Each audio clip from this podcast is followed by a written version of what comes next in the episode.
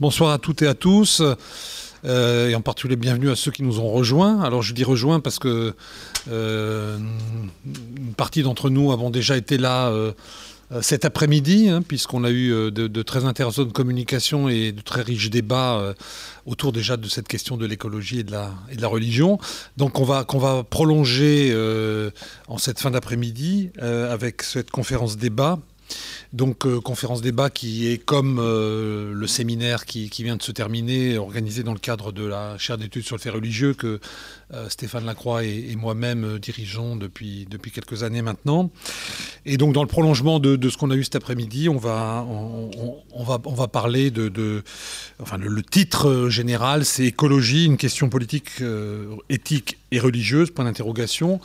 je, je, remercie encore une fois aussi Elisabeth euh, Milkovic de s'être euh, investie euh, avec beaucoup d'énergie dans, l'organisation à la fois du séminaire et de, et de la conférence de, ce soir.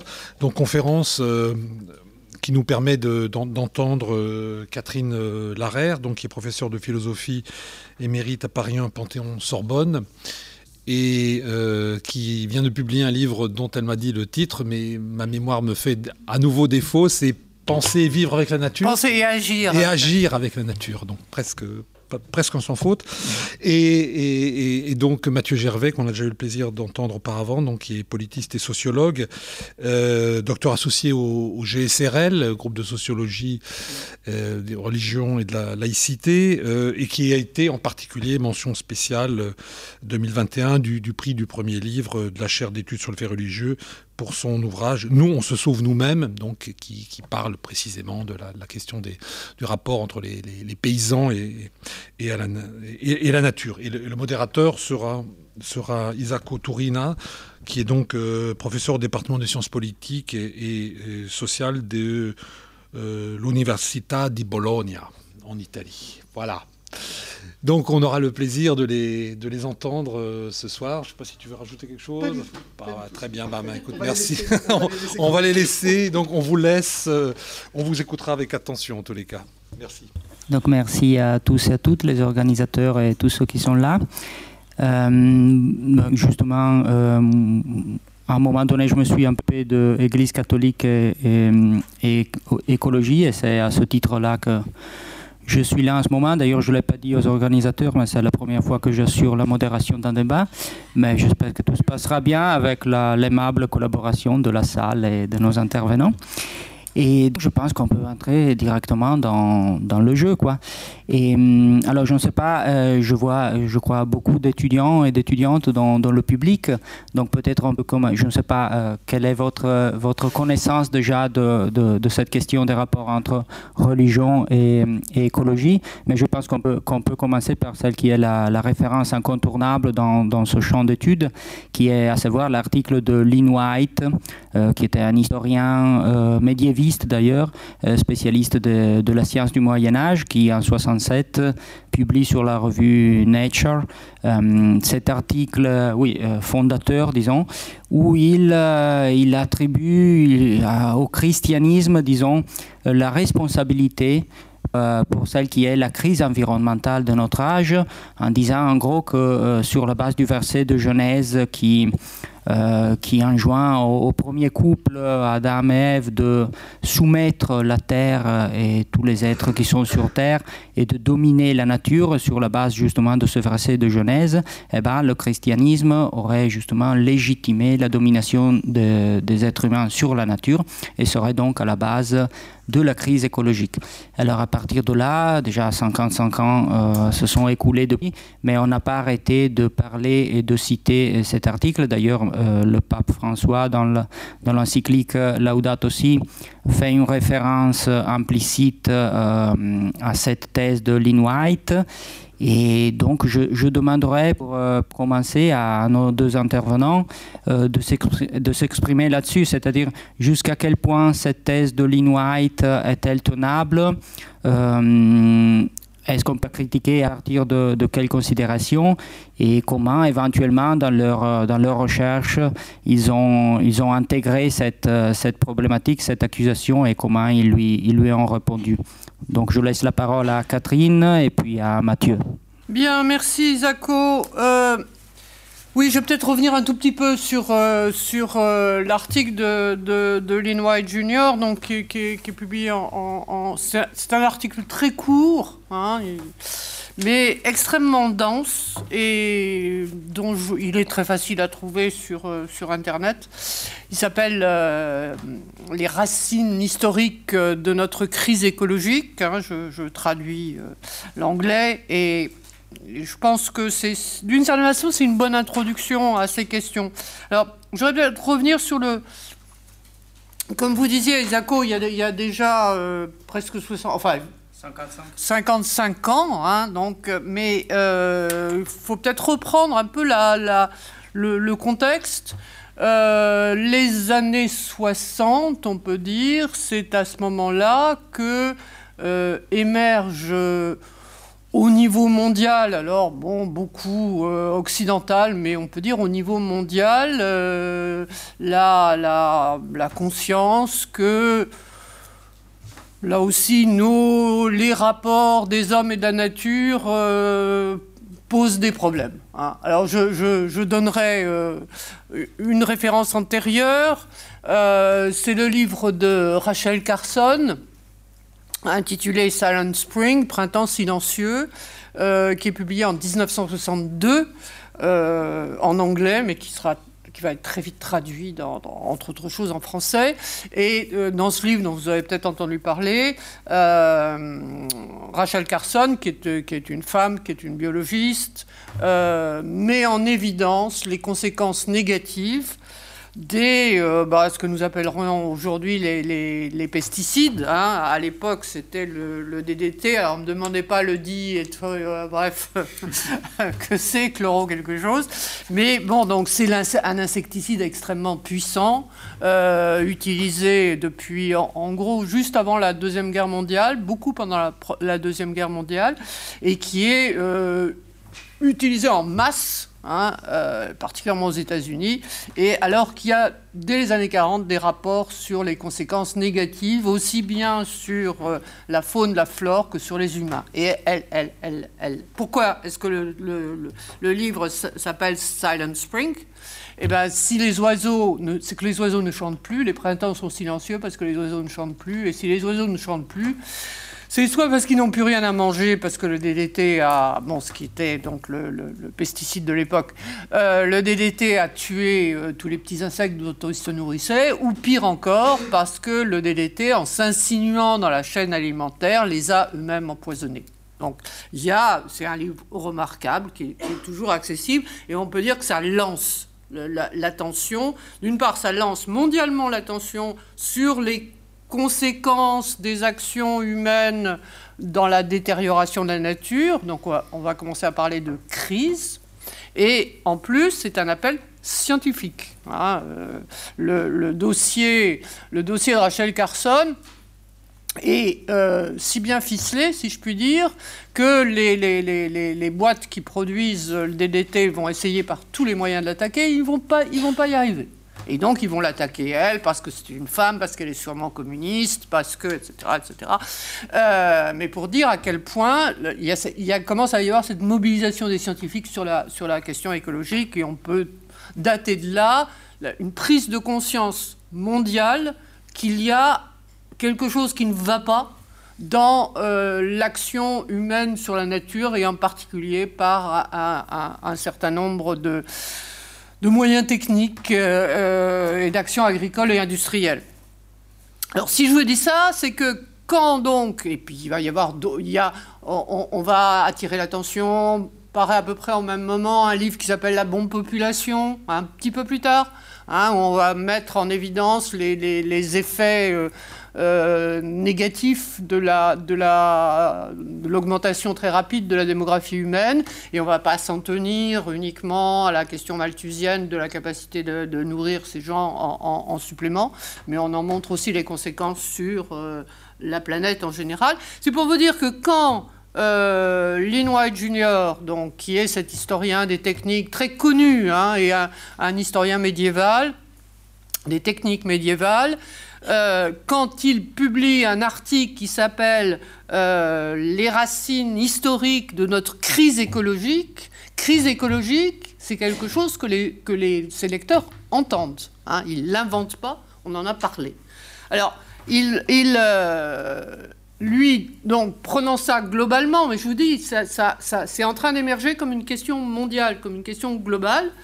Il, il, il, va donc en donner une explication qui, bon, comme vient de dire Isako, euh, va chercher dans les racines, hein, racines, elles sont religieuses en sens que c'est une, vision du monde. Alors, rapidement résumé, c'est l'idée que euh, la cosmologie ou la théologie euh, naturelle, qu'elle soit judaïque ou qu'elle soit chrétienne, c'est la même. Hein.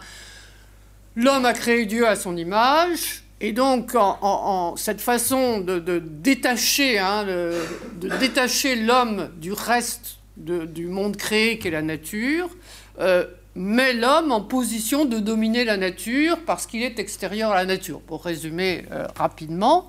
Et bon, alors, ce que Linois Junior montre en, plus, c'est que ben, ça, Bon, je veux dire, la, la, la, la, Bible, ça vaut en gros pour tous les monothéismes de l'époque. Hein. Même les, les, les, musulmans reprennent l'héritage de la Bible de ce point de vue-là. Donc pourquoi précisément il va dire le christianisme et pourquoi précisément le christianisme occidental?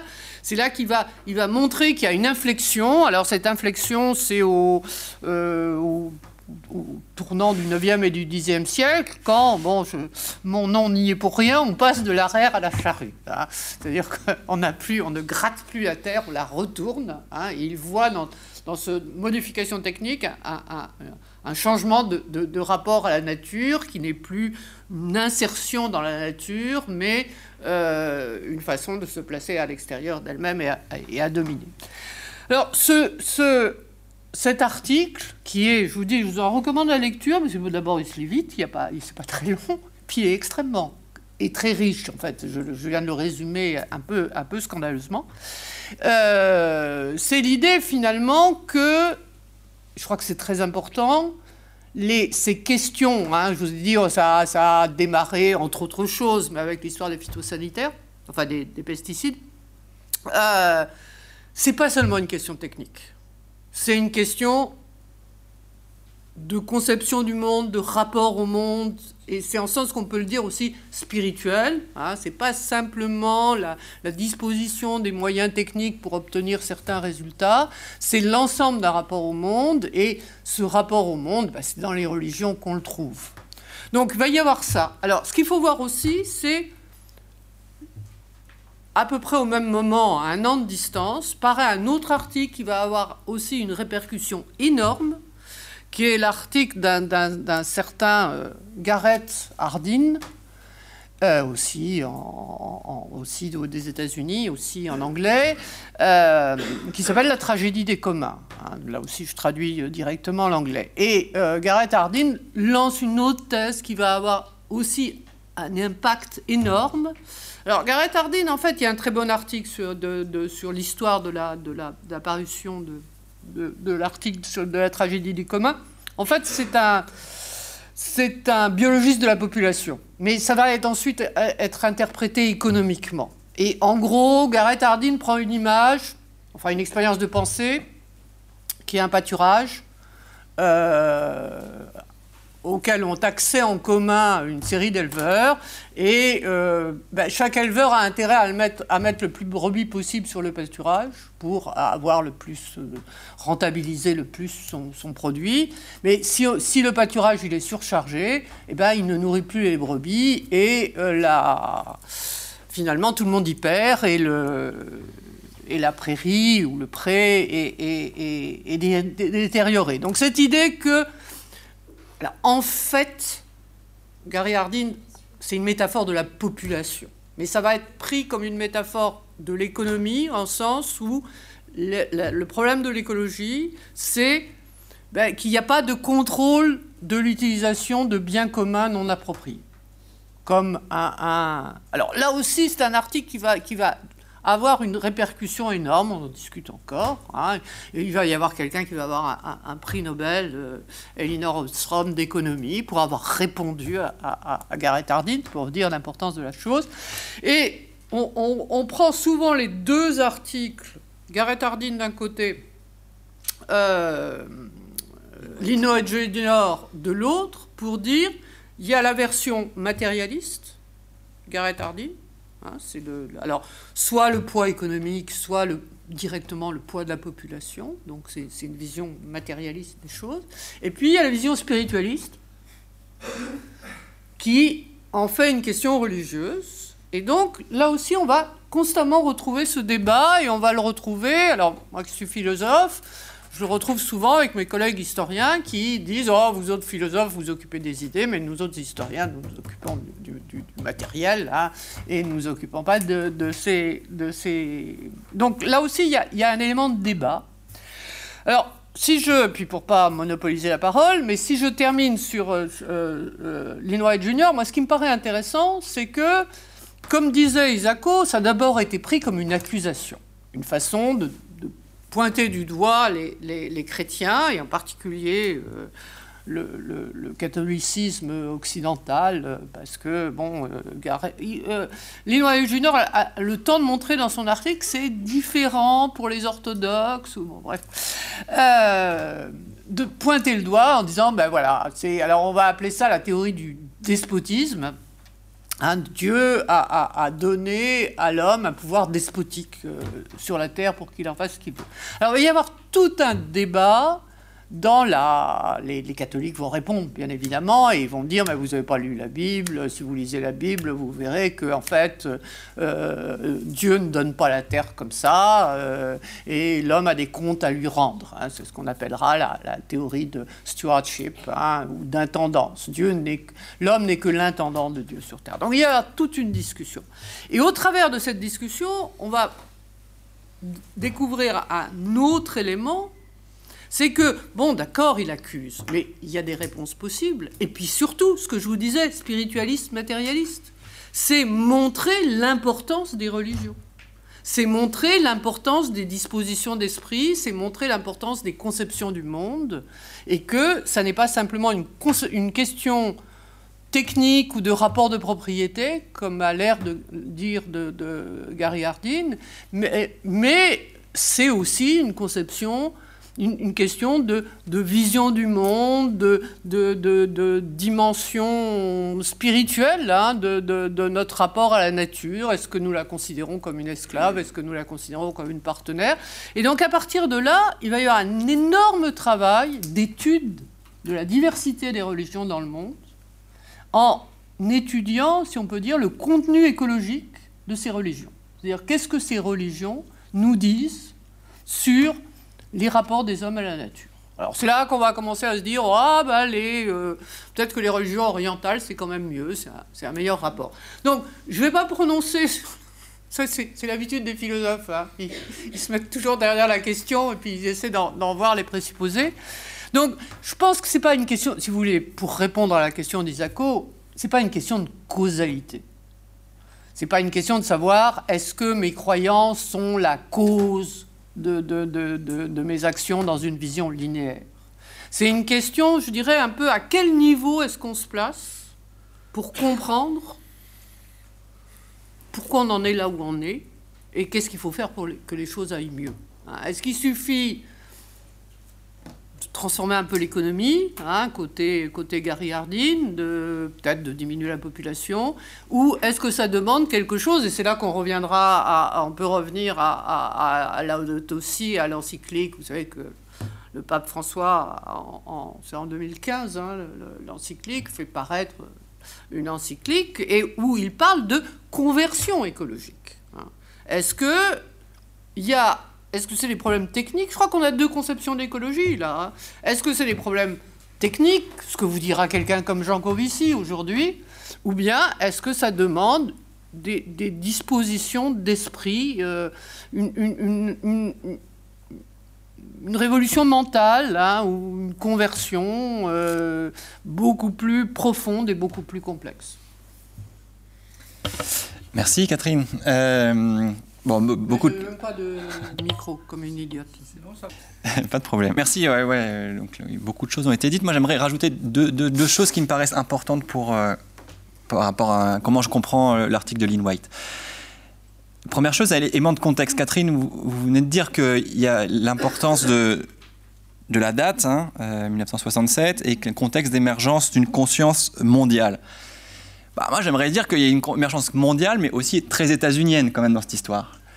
Oui, alors si je peux répondre tout de suite, je dirais en, 1964, euh, Jean Dorst fait paraître en France, avant que nature meure, qui va jouer en France un rôle à peu près comparable, alors peut-être pas aussi immense qu'aux États-Unis. Et puis le livre de, Carson, il va être traduit euh, partout. Je disais états-unien parce que je, maintiens, parce que la question de poser la question de la religion dans cette affaire, de cette manière-là, à mon avis, est facilitée dans un contexte états-unien par plusieurs choses par rapport bah, à l'histoire de l'écologie aux États-Unis, hein, la conception naturaliste euh, ancienne déjà aux États-Unis. Hein, tout le monde connaît l'histoire de la création du parc de Yellowstone au XIXe siècle. Aussi par la structuration même du milieu universitaire aux États-Unis, qui beaucoup moins qu'en France sépare les études religieuses des études euh, historiques, sociologiques, des sciences sociales générales. Ça veut dire que, à mon avis, euh, ça aurait été plus compliqué à cette époque-là à un, un médiéviste français de, venir parler dans un colloque scientifique tout à fait sérieux de. Euh, Donc, premier élément qui, pour, moi, me, me, fait dire qu'il y a un contexte états-unien au niveau du rapport écologie-religion, en niveau écologique, qui est peut-être sans doute plus mondialisé. Il y a aussi la question de la contre-culture, et on peut citer Alan Watts comme étant un précurseur aussi, qui avait déjà formulé quelque chose d'assez similaire à la thèse de White. Donc, première, première, première question, c'est comment on pose la question de la religion et son influence sociale, en fait. Hein. Et ce n'est pas qu'une question d'intellectuel, c'est aussi, pour moi, une question de, champ politique et de champ universitaire, académique. Deuxième dimension importante que je retiens, que je veux retenir et partager avec vous sur la, question de Lynn White, c'est que selon moi, il, prend, la parole de manière assez typiquement écologiste. Et là, je me, positionne hein, euh, dans la question de la définition de l'écologie. Ça veut dire qu'il fait une autocritique. Il fait une autocritique. Euh, c'est un chrétien, Lynn White. Hein, c'est un fils de pasteur. Euh, il a fait de la théologie. Il est, pointu sur le sujet. Et c'est la conclusion de son article. Il travaille sur le Moyen Âge. Oui, il travaille sur le Moyen Âge. Et la conclusion de son article est qu'il faut hein, réformer en fait le christianisme. Enfin, une des conclusions de son article. Euh, c'est un occidental qui critique euh, l'Occident. Hein, il dit la technique occidentale, euh, quelque chose qui s'est inventé en Occident, qui, est négatif. Bon, c'est son, champ d'étude, mais il le dit aussi. Et puis c'est un démocrate, mais c'est un démocrate qui, pose la question dans son article, je cite, La question est de savoir si un monde démocratique peut survivre à ses propres implications, et répond, vraisemblablement, nous ne le pouvons pas, à moins de repenser nos actions. Et euh, en cela, à mon avis, il fait le lien, enfin moi je vois le lien euh, entre, entre l'importance de la, question finalement de l'écologie qui, qui émerge dans le prolongement de la Seconde Guerre mondiale, comme aussi une réaction à l'Holocauste, une réaction à la bombe nucléaire et au fait que l'autodestruction de l'humanité est quelque chose de possible, voire quelque chose en cours. Hein. Et donc, ce qui pose la question du projet démocratique, du projet moderne, du projet euh, progressiste au sens large, et de sa compatibilité avec, euh, avec les, effets concrets, notamment, euh, notamment environnementaux. il y avait un dernier point que, je, que je voulais rajouter, oui, sur l'élément de contexte aussi, il y a quand même quelque chose d'important, c'est qu'on est dans les années 60, à une époque où la théorie qu'on appelle la théorie de la sécularisation est quand même assez puissante. C'est cette idée que la religion disparaît peu à peu, peu, à peu hein, dans son influence sociale. Et c'est l'époque, les années 60, là, euh, en 67, il y, a il y, a deux livres importants qui sont publiés par des chercheurs euh, sur le religieux, qui nous expliquent que euh, le, religieux, il faut le voir en dehors des églises, il faut le voir en dehors des institutions religieuses. Il faut le voir de manière très fonctionnelle, on pourrait dire, c'est une fonction, c'est-à-dire notre manière, notre façon d'être ensemble, de faire société, est fondamentalement religieuse. Et cette façon de voir le, religieux, on voit en quoi elle rentre en résonance aussi avec la thèse de Lynn White. Ça veut dire qu'il y a une thèse qui peut être discutée en dehors du christianisme. Et c'est ça rejoint ce que dit, Catherine sur finalement sur la question de nos représentations collectives et de leur euh, puissance et de leur de leur de la causalité entre nos représentations et, et nos comportements. Et donc ça, cette thèse-là, cette manière de définir la religion comme système de pensée au-delà des religions, des, des, religions historiques, des traditions religieuses, c'est aussi quelque chose qui émerge dans les sciences sociales de manière très puissante dans ces, à la fin de ces années 60. Et donc, pour conclure en disant euh, qu'est-ce que je pense sur le fond de la thèse de, de, Lynn White, moi je pense qu'elle a eu ce grand mérite d'ouvrir un champ d'études et, qu'on puisse encore la discuter et qu'on commence encore en 2022 des, des, interventions sur le sujet en parlant de ça. Et que donc elle est très féconde en fait. Et c'est sa principale qualité à mon avis. Merci.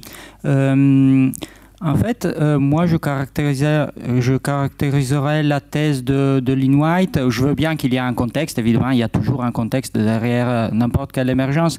Mais la thèse de Lynn White, à la base, elle me semble une thèse de type weberien. Je veux dire, il dit il y a une certaine vision du monde qui façonne l'histoire. Donc euh, c'est vrai qu'il y a sans doute des, particularités qui sont dues à l'époque, euh, aux années, euh, au, fait des États-Unis, de sa formation, etc. Mais en gros, moi je dirais que c'est une thèse de ce genre-là. Donc depuis, on peut avoir effectivement deux, deux, grandes approches, deux types d'approches à l'écologie. L'une qui est de type technique, donc comment on va faire pour gérer l'ingénierie de la mitigation du changement climatique, etc. Et l'autre de type justement culturel, on peut dire, qui peut être euh, spirituel, mais qui peut être aussi de changement de style de vie, etc. etc. Donc en, gros, je pense que ça, euh, c'est un peu le moment d'inauguration de euh, d'une scientifique au sens non des sciences dures sur l'écologie et donc de s'interroger sur le fait comment notre vision du monde, notre Weltanschauung, peut-elle effectivement euh, nous conduire à une certaine manière de, traiter le monde, de traiter notre rapport à la, nature? Mais voilà, euh, je m'arrête là. Euh, je voulais seulement ajouter à propos de ce qui est de, l'Église catholique que, en tout cas, il est vrai, ces années-là sont des années de basculement, puisqu'en 1970, Paul VI, qui, était le pape à l'époque, fait effectivement sa première mention de, l'écologie. Et il dit, et justement, on, a un peu l'impression qu'il qu'il a su de, cette critique de, de Lynn White, enfin, je ne sais pas si, si, effectivement euh, il lui a été rapporté, mais il dit euh, qu'il euh, a fallu des millénaires à l'homme pour dominer la nature, maintenant le moment est venu, lui, de dominer sa domination. Et donc justement, il pose pour la première fois la question des limites à l'action, humaine. Et donc, je ne sais pas si ça, ça s'est fait par le biais de la thèse de Lynn White ou par d'autres, mais de toute façon, c'est vrai qu'en 1970, nous voyons la première euh, le mot d'impact sur, euh, sur l'écologie. Donc, euh, ça peut être utile aussi pour situer l'événement de Laudato aussi dans la, dans la longue durée, disons. Donc, c'est pas la première fois en 2015 qu'un parle de l'écologie, mais il y a au moins 45 ans derrière l'histoire. Et, et je voulais encore observer à propos de la thèse de Lynn White, donc, euh, en un certain sens, il, euh, il voit dans, le christianisme euh, un des, des, coupables de la crise environnementale, mais nous, savons bien que dans des pays orientaux comme euh, l'Inde ou la Chine, le fait d'avoir d'autres religions ne les a pas immunisés contre, contre la pollution, contre la dégradation de l'environnement, etc. Et donc je pense qu'à un moment donné, il faut, faut se demander jusqu'à quel point justement la vision du monde spirituel ou autre euh, est-elle effective dans la détermination de ce qui est notre rapport à la nature et jusqu'à quel point après il y a d'autres questions, enfin d'autres forces dont l'industrialisation, évidemment, la modernisation, etc., qui, en quelque sorte, euh, laissent de côté la, la, religion et qui prennent le dessus pour ce qui est, pour ce, qui est de, de ce que, que, que, les sociétés font à la nature.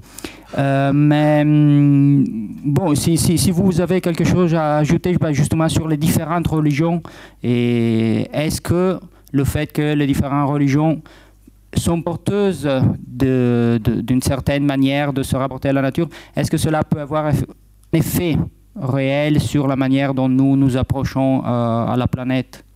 Oui, ben, je, vais partir d'une quasi-anecdote que je, racontais à Isako quand nous avons préparé cette, cette conférence cet après-midi, euh, c'était en 2011. et en 2011, je, faisais dans un master de Paris un, un séminaire d'éthique environnementale que j'avais consacré justement à écologie et religion.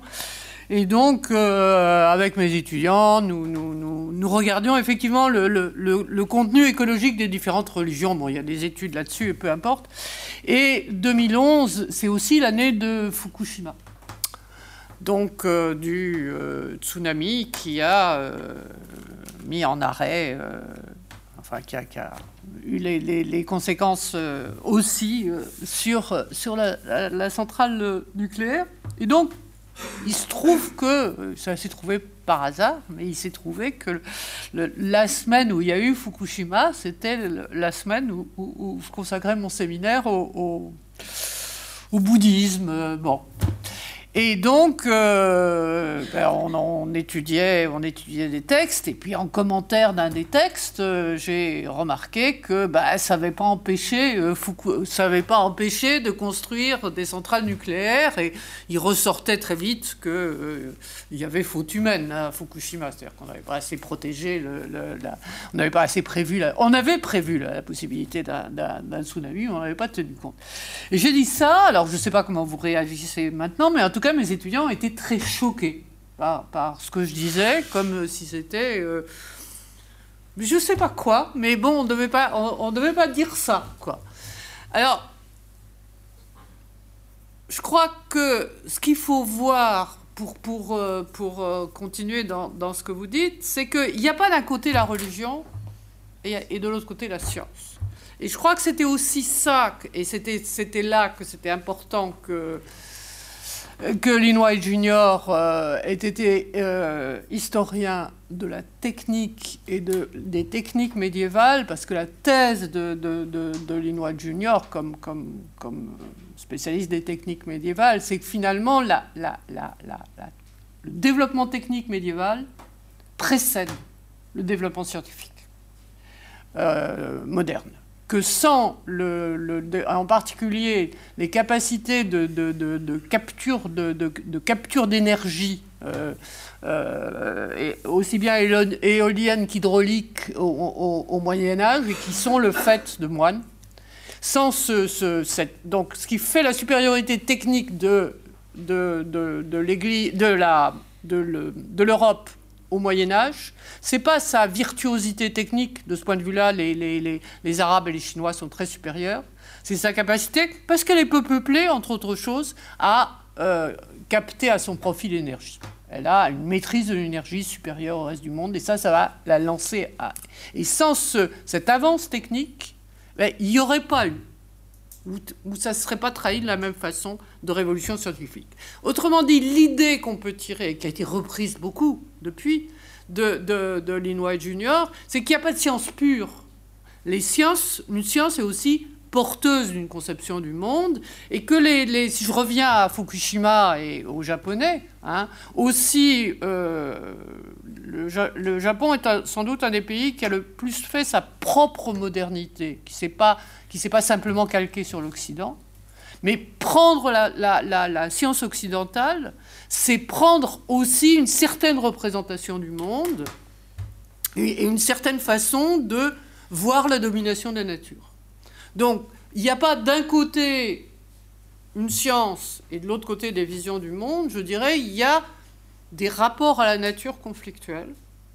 Et euh, l'industrie atomique, l'industrie nucléaire, euh, c'est porteur d'une certaine idée que nous pouvons euh, dominer l'énergie nucléaire.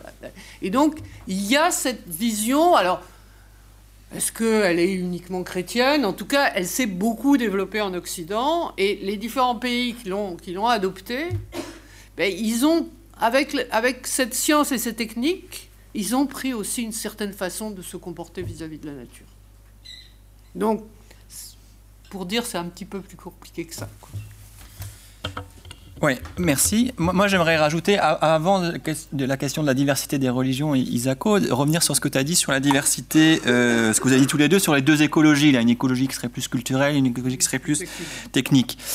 Euh, moi, quand, on se place, euh, faisons un exercice intellectuel, demandons-nous de chacun pourquoi nous trions ou pas nos déchets. Euh, pourquoi nous prenons ou pas le vélo ou bien n'importe quelle autre pratique sociale sans même parler d'écologie. Euh, moi, je suis assez favorable à l'idée que cette séparation, cette idée selon laquelle on ferait les choses par pur calcul rationnel, euh, n'est pas tout à fait la plus. Enfin, ne, suffit pas à expliquer nos pratiques. Hein, c'est-à-dire que nos pratiques sociales, quelles qu'elles soient, et notamment écologistes, sont motivées par des représentations, par des choses qu'on estime plus désirables que d'autres, par des choses que notre milieu social valorise plus que d'autres, etc., etc. Ça veut dire que la, question de la religion par rapport à l'écologie, c'est bien sûr, il y a quelque chose de, l'histoire des idées, de euh, quels sont euh, les systèmes de pensée qui ont motivé à un certain moment des, pratiques, mais il y a aussi aujourd'hui un, champ d'études sur comment rendre désirable d'autres d'autres types d'actions et d'autres types de rapports à la nature. Et ça s'inscrit aussi dans, là aussi, dans des, sciences sociales, dans des, sciences des techniques qui euh, étudient. Les, moi, je, moi, je suis un spécialiste des pratiques agricoles, mais effectivement, les agriculteurs, euh, il y, a, parfois un langage très techniciste, mais il y a ce qui motive euh, leurs différentes techniques ne peuvent pas se réduire à un calcul, disons, complètement rationnel.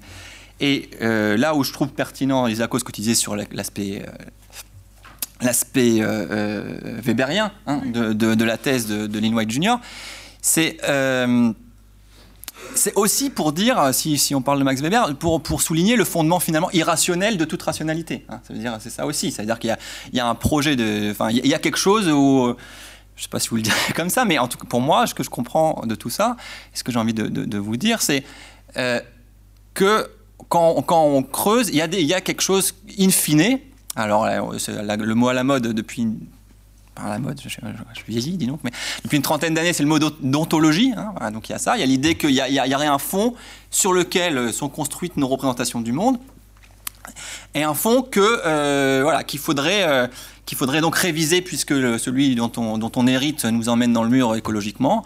Euh, donc cette question de la désirabilité, à mon avis, est importante et elle rejoint la question qui vient d'être évoquée sur le fait qu'on ne peut pas séparer de cette, aussi simplement que ça. Hein, science et porteuse d'une vision du monde. Voilà, science et vision du monde, euh, religion et politique. Et donc la question d'Isaac sur est-ce que le facteur religieux est plus important qu'un autre facteur bah, ça dépend ce qu'on entend par religion. Si, il existe des enquêtes sociologiques qui se demandent est-ce que, qui sont les plus écolos. Euh, alors voilà, on va, va prendre les, pratiques des, personnes qui polluent le, plus des chrétiens ou des, bouddhistes, etc.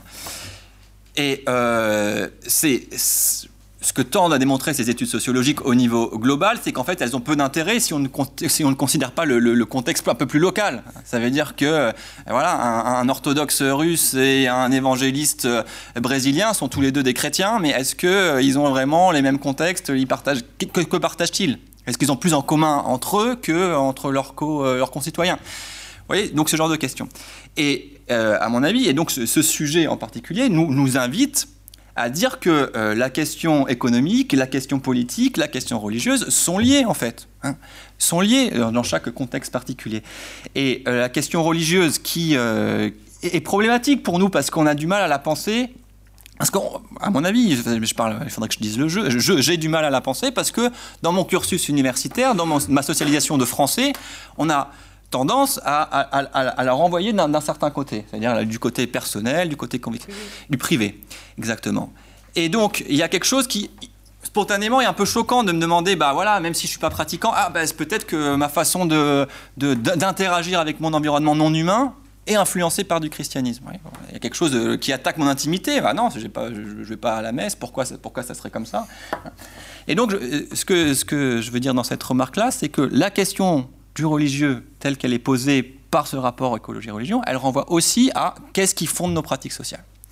Qu'est-ce qui fonde nos pratiques sociales et qu'est-ce qui fonde nos pratiques donc, sociales, donc collectives C'est-à-dire comment on se met d'accord sur nos représentations à minima pour faire des choses.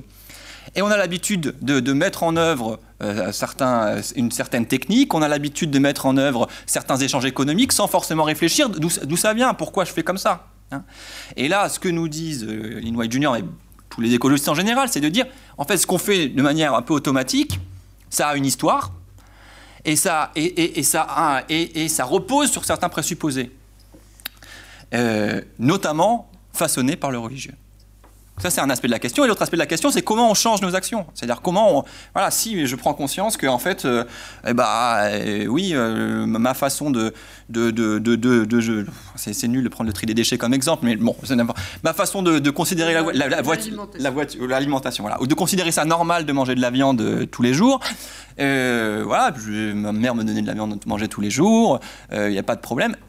Quand je déconstruis ça en me disant, bah voilà les conséquences que ça a et d'où ça vient cette représentation, et ben de la même manière, qu'est-ce qui m'incite à faire autrement hein? Qu'est-ce qui m'incite à faire autrement? Et ben ça va être d'autres représentations, ça va être d'autres euh, choses qui seront valorisées collectivement. Et là, il y a une question qui s'ouvre, et la question de Linois, c'est est-ce qu'on a besoin de, quelque chose qu'on appellerait religion pour faire ça hein? Est-ce que, euh, est que le grand récit commun qui nous manquerait pour euh, tous se convertir hein? Le mot de conversion est intéressant, mais c'est... Mais est-ce que ce qui nous manquerait pour être complètement convaincu, c'est quelque chose de religieux? Et souvent, cette question est posée à partir de, la, dénonciation de l'échec du projet politique. Hein. Euh, ça veut dire que pour moi aussi, c'est pas complètement indépendant d'un contexte aussi politique, euh, au sens où on se dit, bah, finalement, il y avait un, grand projet alternatif à, notre modernité capitaliste qui s'appelait le communisme. Euh, comme voilà, et là aussi, il y avait une désirabilité pour, euh, les militants communistes euh, des années 60, par exemple. Il y avait quelque chose, ben, voilà, il y a un monde idéal qu'on peut créer, on va, faire des sacrifices au quotidien, on va changer nos pratiques afin d'accéder à ça. Bon, bah, cette, cette, chose-là politique est beaucoup plus marginale aujourd'hui. Et donc, revient sur le devant de la scène, bah, est-ce que ça ne serait pas un projet de type religieux? Ou sans dire le mot religieux, de type éthique ou de type moral? Est-ce qu'il n'y aurait pas une moralité qu'on pourrait partager, se mettre d'accord sur certains éléments moraux? Tout ça pour dire qu'à mon avis, la différence aujourd'hui pertinente n'est pas tant entre les différentes traditions religieuses, Bien sûr, il y a des différences. Hein. Et bien sûr qu'on a tous en tête euh, des arguments de tirer de telle ou telle théologie ou de telle ou telle tradition religieuse qui vont dans le sens peut-être de, représentation plus euh, écologique, etc. Mais pour moi, la, question plus euh, importante, c'est la, enfin, plus pertinente en tout cas, c'est la question de qu'est-ce qu'on appelle le, religieux et comment nos représentations sont, enfin, quelle prise on a sur nos représentations et donc sur nos actions. Et est-ce qu'il faut forcément changer nos représentations pour changer nos actions? Moi, je pense que oui et de quelle manière on, le fait. Merci. En fait, je, suis d'accord avec vous que finalement, nous ne connaissons tous les ressorts de, nos actions qui nous poussent à certaines actions, ni d'ailleurs euh, qui, qui, nous ont amenés à un certain état de choses, qui, qui ont fait que l'histoire se soit déroulée de cette manière plutôt que d'une autre. Et à propos de ça, je voudrais vous proposer une question qui est aussi d'une certaine façon une provocation. C'est-à-dire aujourd'hui, euh, on considérait que c'est l'apothéose, le triomphe de l'idée d'écologie. Tout le monde se retrouve d'accord sur le, fait qu'il faut euh, s'engager pour l'écologie, s'occuper de l'écologie, etc. Mais est-ce que tout le monde entend par là la même chose? De quoi parle-t-on quand on parle d'écologie?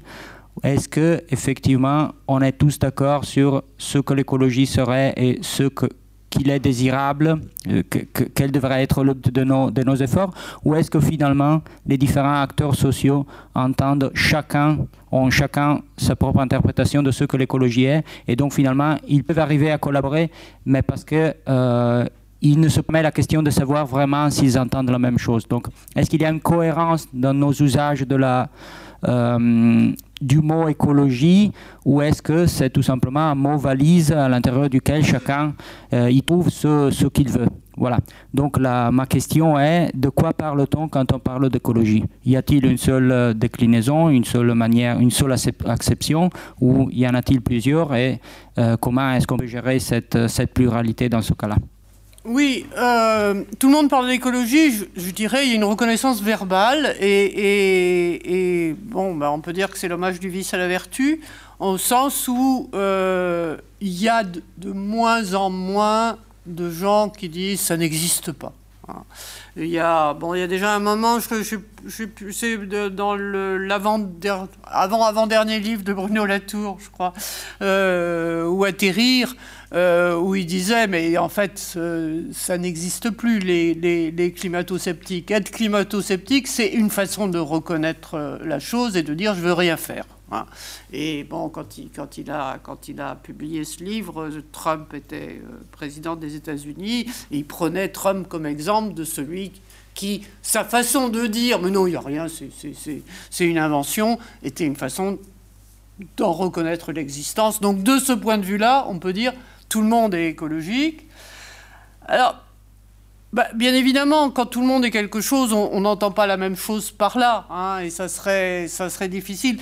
Ce, que, ce qui me paraît, moi, ce qui m'a souvent frappé dans, dans, dans, dans ces, ces problèmes d'écologie, et ça c'est presque Bon, si on, pense que c'est dans les années 60 que le terme se répand, hein, alors très vite, euh, des, éléments d'histoire du, mot. Vous savez que le mot est forgé en 1860 et, quelque par un, biologiste euh, qui s'appelle Eckel, qui est un, Autrichien, et qui euh, invente une science, hein, au écologie, le, en, en, allemand, qui est la science des relations des êtres vivants avec leur milieu. Bon cette science va mettre longtemps à se constituer. En fait, elle ne se, et avec du coup, le mot va être réinventé par d'autres. Hein. Il y a d'autres entre, disons. Euh, euh, je crois que c'est 1867 et quel, mais bon.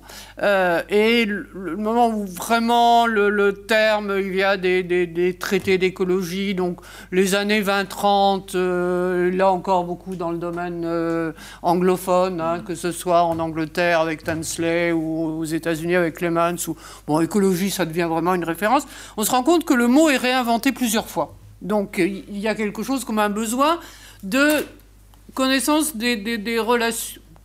Ne pas traiter les, d'abord, ne pas traiter les entités vivantes comme des organismes indépendants, mais les, les mettre en relation avec leur milieu. Et dans cette définition, il y a aussi bien les humains que, que, que les, disons, les, êtres vivants non humains. Bon, et pendant longtemps, donc c'est une science. Même si je vous dis, il y a d'autres acceptions du terme qui, bon. Et puis je crois que l'expression d'écologie politique, euh, je crois qu'elle apparaît sous la plume de Bertrand Jouvenel euh, au début des années 50. Et c'est un peu un, substitut d'économie politique, c'est-à-dire comme, comme science des relations. Et alors là, on va dire, on passe de l'économie à l'écologie parce qu'il ne va pas simplement y avoir des relations entre les humains. Il va y avoir des relations entre différents êtres vivants. Bon. Et puis, euh, pour dire que, bon, le, finalement, la, vulgarisation, enfin, la, diffusion du terme, là aussi, hein, je crois que c'est vraiment après la Deuxième Guerre mondiale. Et à ce moment-là, moi, il y a quelque chose qui me frappe, c'est qu'on n'est pas pour ou contre l'écologie, on est pour une écologie contre une autre. Hein, je, prends, deux exemples. Le, Norvégien Arne Næss, hein, qui euh, invente en, en 1973 l'expression d'écologie profonde, deep ecology. Ben, il l'invente dans une opposition entre shallow ecology et deep ecology, entre écologie superficielle et écologie profonde. Comme si le problème, hein, tout le monde était écologue ou écologiste, alors écologue on dirait les scientifiques, écologistes on dirait c'est ceux qui font de l'écologie politique, mais il y a deux façons de l'être. Euh, à peu près à la même époque, hein, 1973, euh, en France, et c'est le moment où, je vous dis, là, on, commence, euh, il y a le rapport Meadows qui arrive, donc ça, devient un sujet, euh, il va y avoir des ministères de l'Environnement, etc. Bon, bref. Euh, André Gortz, donc, qui est un politologue, un homme politique, un journaliste, etc., va distinguer entre l'écologie scientifique et l'écologie politique. Alors, il ne va pas entendre l'écologie scientifique au sens où je viens de vous le dire, c'est-à-dire la science des relations des individus et de leur milieu, mais entre les moyens techniques et scientifiques de faire face à la crise écologique. De ce point de vue-là, les travaux du GIEC, ça ressort de l'écologie scientifique.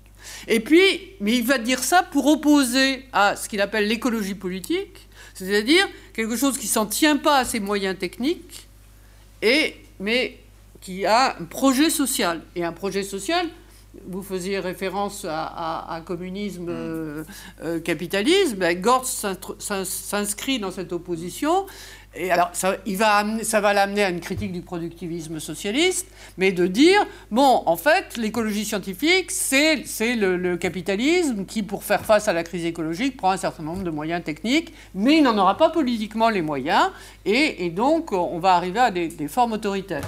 Alors que si, sur une base à la fois démocratique et puis aussi d'une autre façon de vivre. Donc, pof, on revoit euh, arriver la distinction. Je vais prendre un 3 et je vais m'arrêter là, mais vous verrez, il y en a sans arrêt. Hein. Quand. Alors, c'est dans. C'est quand?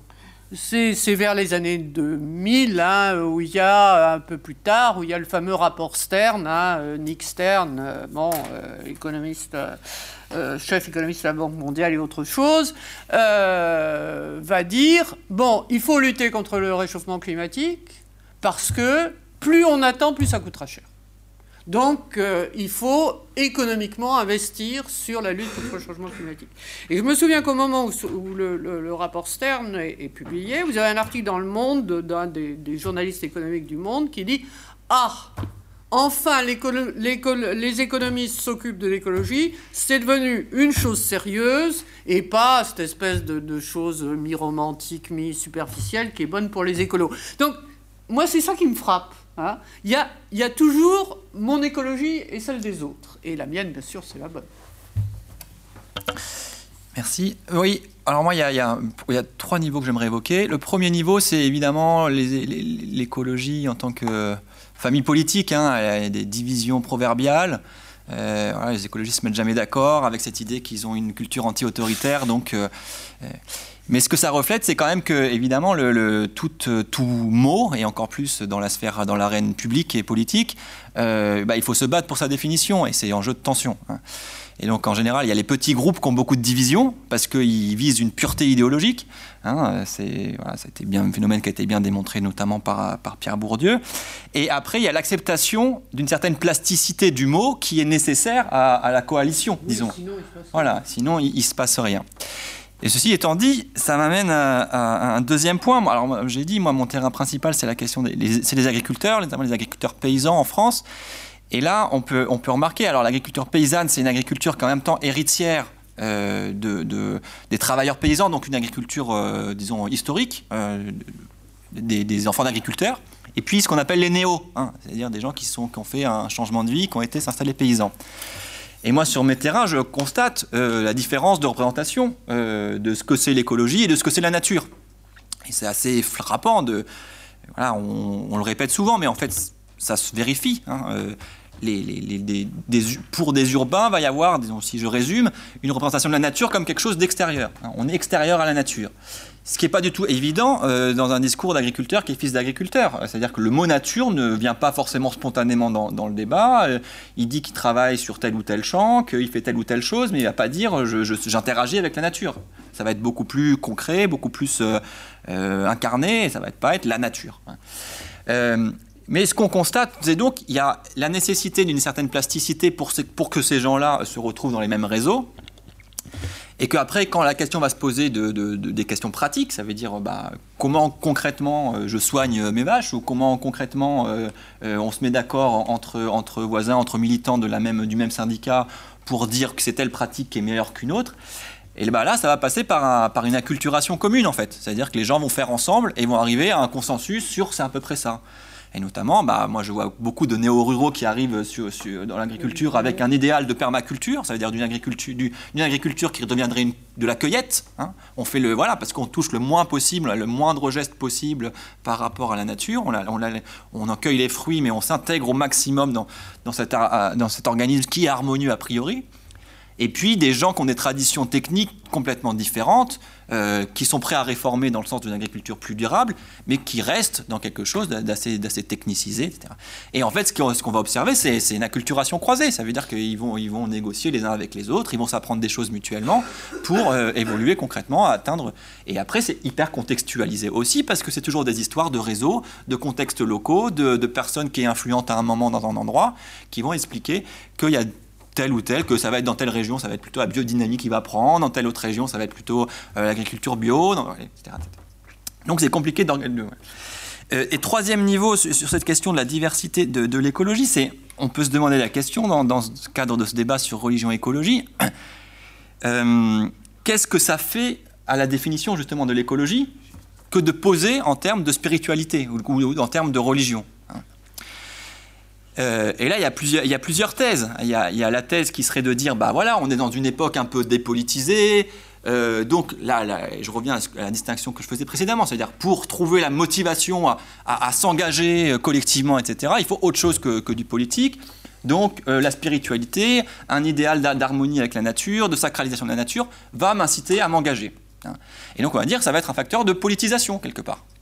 Mais il y a aussi la thèse, la, thèse inverse qui est de dire poser le terme, les, termes, du débat sur l'écologie, poser la question de l'écologie en termes moraux, en termes éthiques, en termes religieux, revient à le dépolitiser.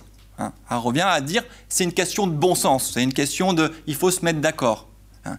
Euh, et c'est notamment la thèse de, tous les penseurs qu'on appelle du, post-politique. Euh, Rancière, par exemple, parle d'archi-politique pour dire qu'en en faire une question faire de l'écologie une question, euh, une question religieuse revient à sortir du champ conflictuel que constitue la politique. Hein. Chantal Mouffe dit la même chose en, citant Carl Schmitt. Elle dit bah voilà, on en fait une question morale et ça va très bien aux libéraux parce que les libéraux ils réfléchissent en question morale et question économique, jamais en question politique. Donc on pourrait avoir cette critique-là aussi. Et après, il faut poser la question un peu plus finement, c'est-à-dire c'est quel, un peu plus finement, pas forcément plus finement, mais aussi euh, en termes stratégiques, ça veut dire quel est l'intérêt de l'Église catholique d'intervenir dans ce champ-là hein? Quel effet ça produit sur cette institution-là? Isako, tu pourrais nous en dire des choses, mais effectivement, il y a certains acteurs qui profitent du fait qu'on pose l'écologie comme un débat consensuel. Hein si on avait les moyens, c'est une question de moyens, il faudrait qu'on se mette tous d'accord, mais on est tous d'accord pour dire que la planète c'est bien et qu'on a envie de... Voilà, on peut poser la Je caricature, mais disons, voilà, après il faudrait rentrer finement pour comprendre les différentes versions de l'écologie. D'abord considérer que c'est un champ conflictuel, la, définition des termes c'est toujours un conflit, et comprendre les acteurs en présence et comprendre les, enjeux de, concrets de ce conflit. Merci. Cette question de la... Oui, oui, bien sûr. Pour, euh, dans, le panorama qu'on m'a fait, je rajouterai un tout petit point. Euh, il y a des fois où, on fait de l'écologie, mais on n'appelle pas ça écologie. Et ça, ça me paraît extrêmement important, parce que de tout ce qu'on a dit, c'est quand même, c'est encore un terme très intellectualisé. Et, donc, c'est pourquoi très souvent l'écologie est, perçue comme quelque chose qui vient d'en haut. Hein avec et d'Europe. et d'Europe. Et si on regarde l'investissement, euh, pardon, si on regarde l'investissement euh, scientifique, ça, donne un côté euh, très élitiste, d'une certaine façon, à, l'écologie. Et que si on part d'autre chose, qui est par rapport à, ce que disait Mathieu, c'est-à-dire, euh, c'est pas simplement appliquer des moyens techniques, je dirais, c'est une question de forme de vie. Hein. Eh bien, autour, alors je ne dirais pas la permaculture, mais il y a un certain nombre de, modifications dans, des formes de vie qui peuvent se faire de façon plus ou moins délibérée, plus ou moins volontaire, mais qui ne s'appelleront pas écologie. Et donc ça, ça renforce l'idée que euh, cette espèce, souvent, euh, il y a un certain nombre de gens qui se disent sans imposition autoritaire, on n'y arrivera jamais. Parce que euh, ce qui se nomme écologie, c'est formulé de façon scientifique ou politique ou de théorie politique, et que les, les, les mouvements, ce qui change, Hein, je pense à, à euh, Joanne Martinez-Allier, qui est un, économiste écologique, hein, qui euh, a... Euh, Barcelone a une équipe qui fait un atlas de la justice environnementale, c'est-à-dire l'ensemble des conflits, effectivement, hein, des conflits redistributifs, qui peuvent être aussi bien sur des questions de travail que des questions d'eau. De, bon. Vous avez une série de conflits qui, sont, je vous dis, qui sont répercutés, que, que l'équipe de, Joanne Martinez Allier, euh, bon, on peut dire, C'est ça l'écologie qui se fait, mais souvent elle ne se nomme pas écologie. Et ça, je pense, c'est une grosse difficulté si on veut prendre justement conscience de la dimension politique et aussi du coup des, investissements religieux là-dedans, parce que on, enfin, c'est pas parce qu'on croit à quelque chose qu'on fait pas de politique. Hein. Et, mais tout ça, euh, on n'a pas forcément les mots pour le dire. Et c'est un des problèmes, me semble-t-il. C'est pour ça que je voulais. Euh, cette question de la pluralité des approches à l'écologie me fait penser à, ce qu'on pourrait appeler une diplomatie des idéologies, c'est-à-dire au moment où l'écologie est débarquée dans, dans le, le, débat occidental aux années 60-70, évidemment, le champ intellectuel et philosophique était déjà occupé par d'autres idéologies précédentes, dont, entre autres, le, communisme ou bien le catholicisme, etc. Et notamment, dans ces deux cas, tous les deux ont eu des, difficultés, disons, à, négocier euh, avec... Euh, euh, avec euh, l'écologie, par exemple, dans le cas des, petits communistes, d'un côté et de l'autre du rideau de fer, ils étaient plutôt à fond dans, dans l'industrialisation, donc dans un programme d'industrialisation et d'occupation, euh, travail, etc. Et donc, il leur a fallu beaucoup de temps pour, pour intégrer l'écologie dans leur, dans leur programme. De même, l'Église catholique, ce que je pense a retardé son euh, euh, a retardé justement son, euh, sa capacité à intégrer l'écologie a été la peur, en particulier. D'un côté, le fait que le mouvement écologiste séculier normalement est mm, le contrôle de, de naissance.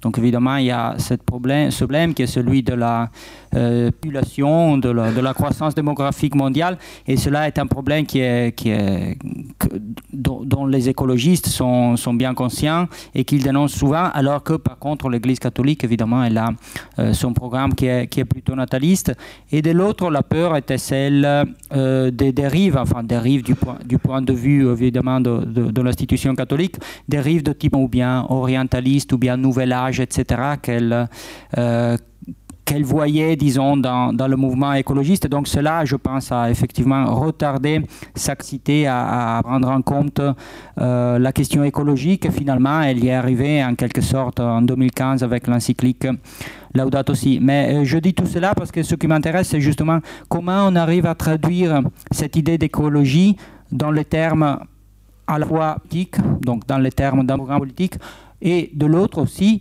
dans les termes d'un programme théorique, je dirais, cohérent et formalisé. Donc, dans le cas, par exemple, des théories philosophiques. Donc, ce que je demande à nos, deux intervenants, c'est, pour Catherine, comment les, théories philosophiques ont réussi à intégrer en quelque sorte l'écologie et de l'autre à, à, Mathieu plutôt comment les, les mouvements politiques ont-ils réussi ou pas en quelque sorte justement à, négocier avec l'écologie et finalement en quelque manière à arriver à, un pacte avec l'écologie et de quelque manière à, l'intégrer justement dans, leur lutte.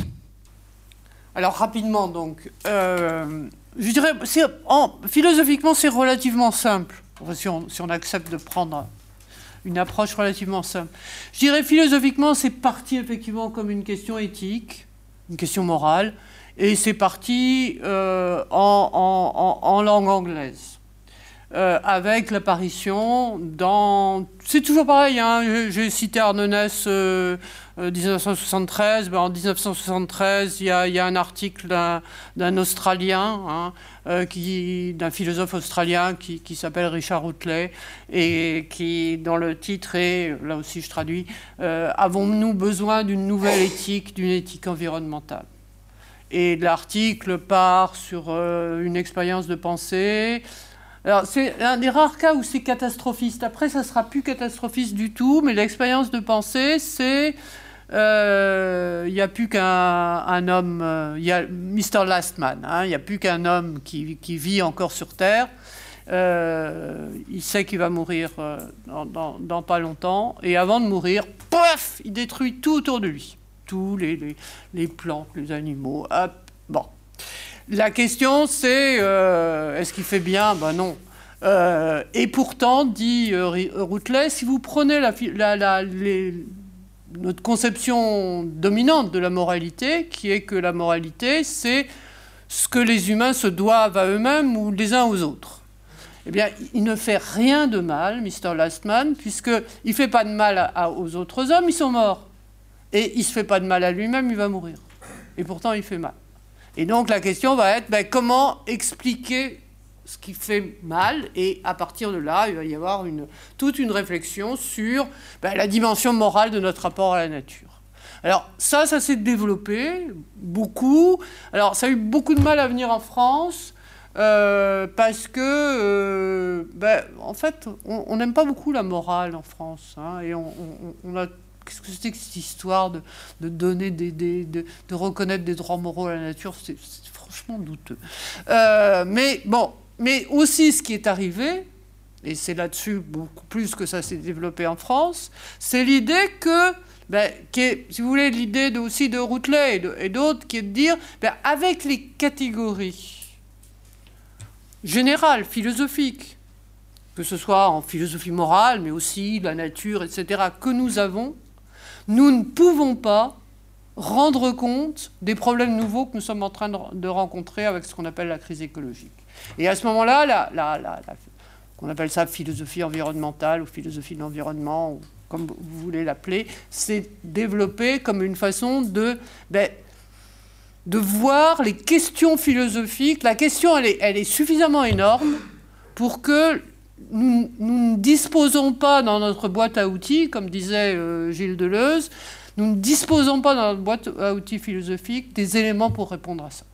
Et c'est comme ça que ça a développé. Un, des paradoxes de ce développement, c'est que la notion de nature est, devenue une chose que surtout faut pas faut pas employer. Hein. donc il y a une sorte de paradoxe dans, la, philosophie de l'environnement, c'est qu'on pourrait se dire que c'est une la, mise, la, le triomphe de la nature, ben non, ça va être la, remise en cause de, de, cette chose affreuse euh, euh, qu'est le nom de nature. Bon, mais pour dire un des paradoxes de la... Mais voilà, alors, je voudrais juste dire une chose quand même. Euh, juste rajouter, ce, démarrage de l'éthique environnementale est très lié à l'article de Lynn White Jr. Donc, de ce point de vue-là, il n'y a pas grosse différence. C'est-à-dire, une des réponses à l'article de Lynn White Jr., ça a été de dire mais non, c'est pas la religion chrétienne, c'est Descartes et Bacon. C'est maître et possesseur de la nature. C'est là qu'est le problème. Descartes. Descartes. Descartes. Descartes, René. C'est nous deviendrons comme maître et possesseur de la nature, et c'est là que gît le mal. Surtout qu'il peut y avoir toute une explication religieuse pour dire qu'il euh, y a une sorte d'affirmation anthropocentrique euh, avec la modernité, Bacon et Descartes. Voilà. Donc euh, donc c'est très proche, de, c'est très lié à la, à l'article de Linois. Euh, oui, bah, la question de, la manière dont l'écologie est intégrée dans, le questionnement politique, elle, est vaste. Et puis il existe beaucoup de, littérature sur le sujet, de, typologie, des différents partis écologistes, histoire de la politisation de l'écologie. Euh, qui sont souvent propres à, chaque contexte. Hein. aux États-Unis, le débat entre écologie profonde, écologie sociale. Euh, en France, euh, voilà, les, écologistes qui ni de droite, ni l'écologie ni de droite ni de gauche, l'écologie plutôt de gauche, des partis, d'autres partis écologistes en Europe centrale notamment, qui sont plus classés au centre du côté libéral. Bon. Ce que j'aimerais souligner, c'est que ce qui, ce qui m'intéresserait plutôt, c'est le, type de, selon moi, le, type de de séparation qui peut exister dans, ce que Catherine a évoqué tout à l'heure. Ça veut dire euh, une écologie qu'on considère un peu comme, voilà, de manière euh, historique, comme un nouveau clivage politique. Alors voilà, les, sociétés occidentales développées sont suffisamment riches euh, depuis la fin des Trente Glorieuses pour, se, pour avoir le luxe de se poser des questions en termes de, de, mode de vie, de l'environnement. Voilà, maintenant j'ai un travail, j'ai une voiture, bon, bah, j'aimerais bien avoir un parc à côté de chez moi. Donc c'est cette question-là qui est une hypothèse. Hein, donc il y a plus de gens qui votent pour l'écologie parce qu'il y a ces questions-là qui apparaissent. Euh, avec l'idée donc que les, aussi l'idée qu'on pourrait appeler de subpolitique, comme le dit Ulrich Beck, C'est-à-dire que finalement, il y a des choses qui se donnent pas spontanément comme politique, qui concernent pas forcément l'État ou dans, ses fonctions régaliennes, etc., les grandes questions politiques classiques ou la lutte des classes, ou, etc., mais qui concernent vraiment la question des modes de vie. Hein. C'est-à-dire c'est euh, la façon de... Les, technologies que j'emploie sont politiques, euh, la manière dont je me déplace, c'est politique, euh, les, façons dont je mange, c'est politique. Donc toute cette idée-là de, politisation à travers l'écologie, de, gestes que Ulrich Beck appelle subpolitiques, et qui finalement a beaucoup trait à la question des modes de vie. Hein. Et ça, c'est des grands sociologues de la modernité, tels Ulrich Beck, Anthony Giddens aussi, qui ont beaucoup écrit là-dessus. Hein. L'écologie, c'est la question des modes de vie. Et, dans, leur, dans leur idée, c'est des questions qui sont importantes parce que, par ailleurs, les questions, les conflits sociaux sont un peu refroidis. Hein. Donc il y a un peu cette question-là, et c'est la critique qu'on leur fait. Vous voyez l'idée, ah comment ça, il n'y a plus de lutte des classes, comment ça... Et donc il y aurait une autre, un autre type d'écologie, une autre façon de politiser l'écologie, qui serait en fait de poser la question de la solidarité euh, entre questions matérielles et, et euh, questions de rapport avec l'environnement.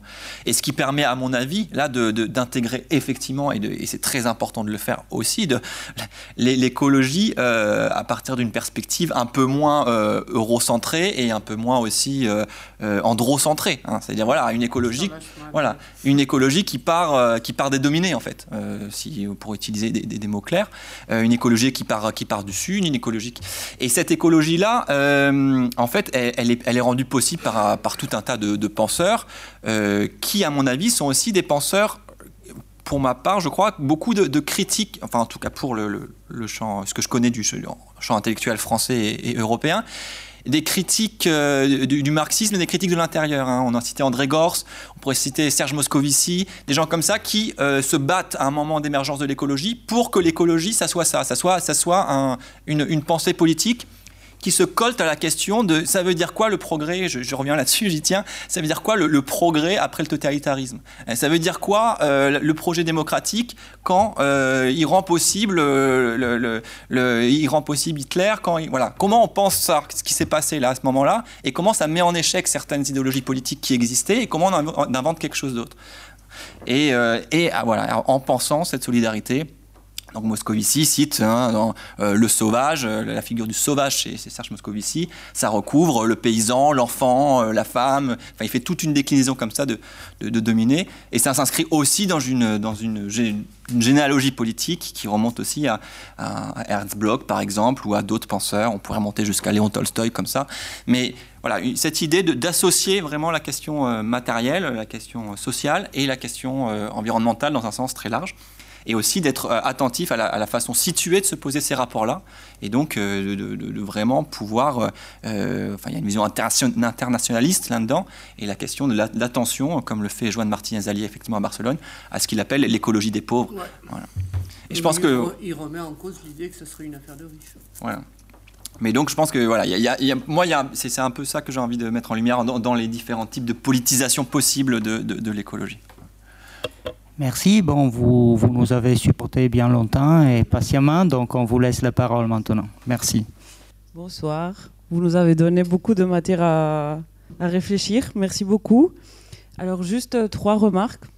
Euh, aussi fait partie de, la doctrine sociale de l'Église. La doctrine, oui, c'est le cri de la terre et des pauvres.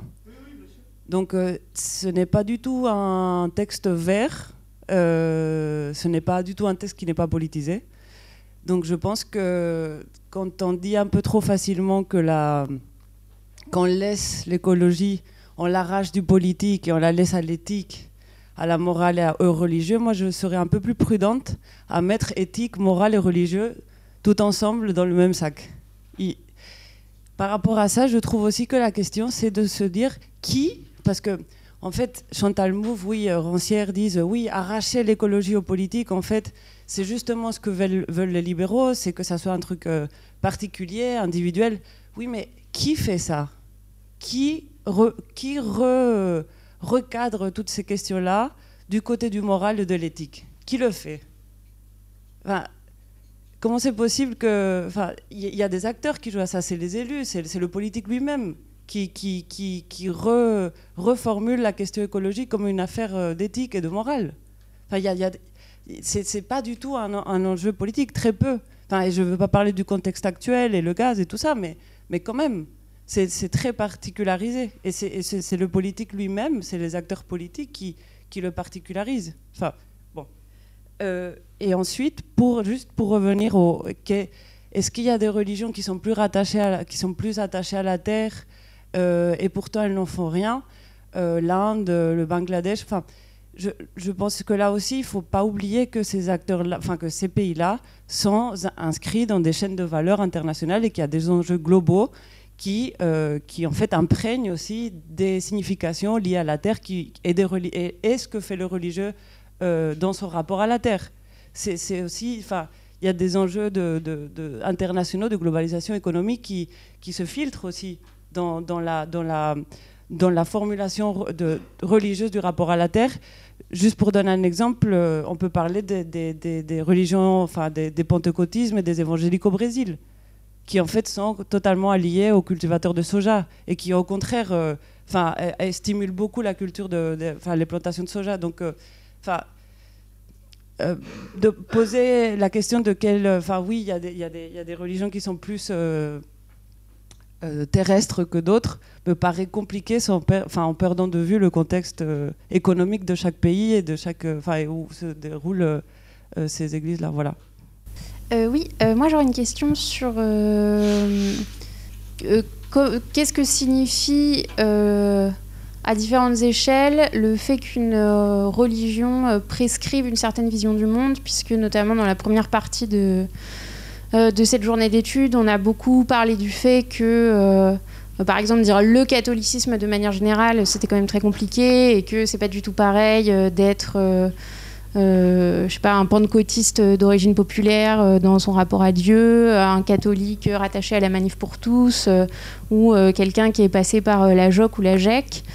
donc, puisque vous l'enseignez à vos étudiants, Madame Larère, je voudrais savoir à quelle échelle en fait vous mettez lorsque vous travaillez cette question de l'articulation de rapport à l'environnement et religion. Euh, alors moi ma question ça porte plutôt sur des, enfin sur des choses que j'ai plutôt à titre personnel observé autour de moi, mais j'ai aucune idée de la de l'ampleur de ce mouvement, mais c'est euh, sur euh, les mouvements écolos qui se rattachent pas forcément directement à un dogme religieux catholique, etc., mais qui ont quand même un, certain rapport un peu mystique à la nature, ou qui développent dans leur combat écologique une certaine vision spirituelle de la nature, donc sans partir nécessairement uniquement dans les mouvements anthroposophes, mais c'est notamment à ça, que je, pense. Et je voulais savoir comment vous analysiez euh, ces phénomènes-là. Euh, est-ce que c'est juste euh, aussi quelque chose qui fonctionne autant parce que c'est une manière effectivement de dépolitiser, l'écologie, mais, voilà, je voulais, avoir votre analyse sur ce phénomène-là en particulier. Oui, juste vous avez évoqué les pentecôtistes tout à l'heure. Au Brésil, il y a quand même certaines églises dont il est très très très clair qu'elles sont totalement financées par un projet politique et qu'elles ont peu à voir avec la foi. Si vous voyez l'installation du protestantisme en Amérique du Sud, il a complètement varié de la première migration au 19e à ce qu'il est devenu. Et ça, c'est dû à un changement de la position de l'Église catholique, justement, au moment d'un rejet d'un christianisme social où les États-Unis ont financé amplement de nouvelles églises pour noyauter le protestantisme là-bas. Donc, et effectivement, c'est un petit peu difficile de parler du catholicisme en général, parce que si on voit même le Brésil, euh, en l'espace d'un an, Jean-Paul II a changé toute la commission épiscopale, faisant d'un pays extrêmement progressiste, avec vraiment une option prioritaire pour les pauvres, avec vraiment une action sociale, le transformant en une église allez, on ne va pas tomber dans le, dans le caprice de dire fasciste, mais en tout cas très très sympa, en toute sympathie et syntonie avec les généraux. Voilà, donc euh, c'est quand même difficile de parler des religions, et à ce moment-là, est-ce qu'il ne faut pas introduire la notion de capitalisme comme religion?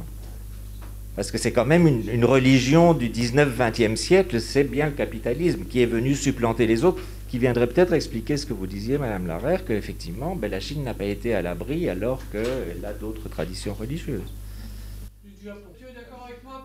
pour que, je réponde, il y a une question qui m'est personnellement adressée, donc j'y réponds tout de suite, et ensuite on répondra de, façon plus générale. Alors, je, vous dis, je faisais allusion à un séminaire que j'avais fait en, 2010-2011, qui il s'était trouvé coïncider que euh, l'étude de, vision religieuse. Alors, avec, euh, le, tsunami et, la, centrale de Fukushima d'Aichi. Euh, le, niveau où c'est pas moi, enfin c'est les travaux sur lesquels je m'appuyais, analyse les religions, c'est pas une question d'opinion individuelle. C'est pas une question, bien sûr, que chacun vit sa religion et, pour chaque personne, la religion c'est un ensemble de, positions individuelles euh, qu'on peut regrouper. À partir de là, on peut faire des typologies. Euh, il ne s'agit pas de prendre les, religions à ce niveau-là, il s'agit de prendre euh, les religions comme... Alors, en plus, je vais préciser, théoriquement, des systèmes de croyance. Et donc, bah, vous n'avez pas les mêmes systèmes de croyance, donc il y a une théologie naturelle, il y a une théologie révélée ou pas, etc. Il y a des, systèmes de croyance, de même que le droit. Hein. Il, y a, le droit et puis il y a la doctrine. Donc, bon. Moi, je dirais plutôt, euh, et c'est toute une question d'ailleurs sur ce qu'est une religion, que pour moi, une religion, c'est beaucoup plus des pratiques que des croyances. Et de ce point de vue-là, du coup, d'ailleurs, quand on passe des croyances aux pratiques, le problème de position individuelle et de, de doctrine générale se pose moins. Et ce qui, pour moi, est important moi en tant que philosophe, est, important sur la, question de ces pratiques, c'est que c'est des pratiques collectives. Et que je pense que la, grande question de nos rapports à la nature, c'est de sortir d'une vision très individuelle, très, très romantique, très à la, à la solo ou à, ou à quel rapport personnel j'ai avec la nature, même à la Rousseau. Hein, euh, comment est-ce que je me retrouve dans la nature À l'idée que, ben, globalement, les, humains ont des rapports collectifs à la nature.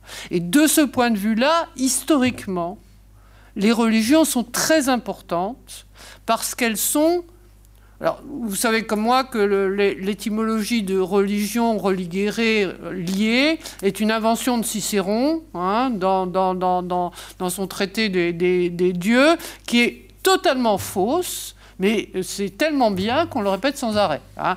Donc, si ça relie euh, la religion, ben, ça ne relie pas seulement les hommes entre eux, ça relie les hommes à la nature. Et on a besoin, et traditionnellement c'est les religions qui font ça, on a besoin, et c'est pour ça que c'est important que ce ne soit pas uniquement des systèmes de croyances sur, mais des, des, rites, hein, des pratiques, parce que ça codifie et ça reproduit un certain nombre de rapports à la nature. Et ce que nous apprennent aussi les religions, c'est que justement, le purement technique ne suffit pas. Et c'est sûr que ça, euh. Alors, Durkheim, dans, ses œuvres religieuses, enfin, il y, a, des travaux de sociologie religieuse chez Durkheim, et c'est ça qu'il étudie. Hein, la, religion comme le, mode collectif de rapport à la nature. C'est en ce sens-là que, les, religions sont intéressantes et qu'elles sont complexes. Parce qu'on peut dire à la fois, si vous voulez, à la fois le, christianisme, le catholicisme au, Moyen Âge est celui qui va vider du sacré pour faire du saint, c'est-à-dire que dans, va, faire couper les arbres. Hein. si on n'a pas beaucoup d'arbres très anciens en Europe, c'est parce que euh, c'était l'objet de culte païen et qu'on les a coupés. Donc à la fois faire couper les arbres pour déraciner le paganisme et en même temps, souvent, euh, là où on adorait un arbre, bah, comme par hasard, il va y avoir un saint qui va arriver, qui va. Bon, il y a, eu des, travaux d'histoire bien connus, hein, où derrière un saint, on trouve un chien, ou, bon. Donc, à la fois, donc le syncrétisme bien connu, hein, on va intégrer ces, modes anciens par lesquels on, a des rapports collectifs à la nature.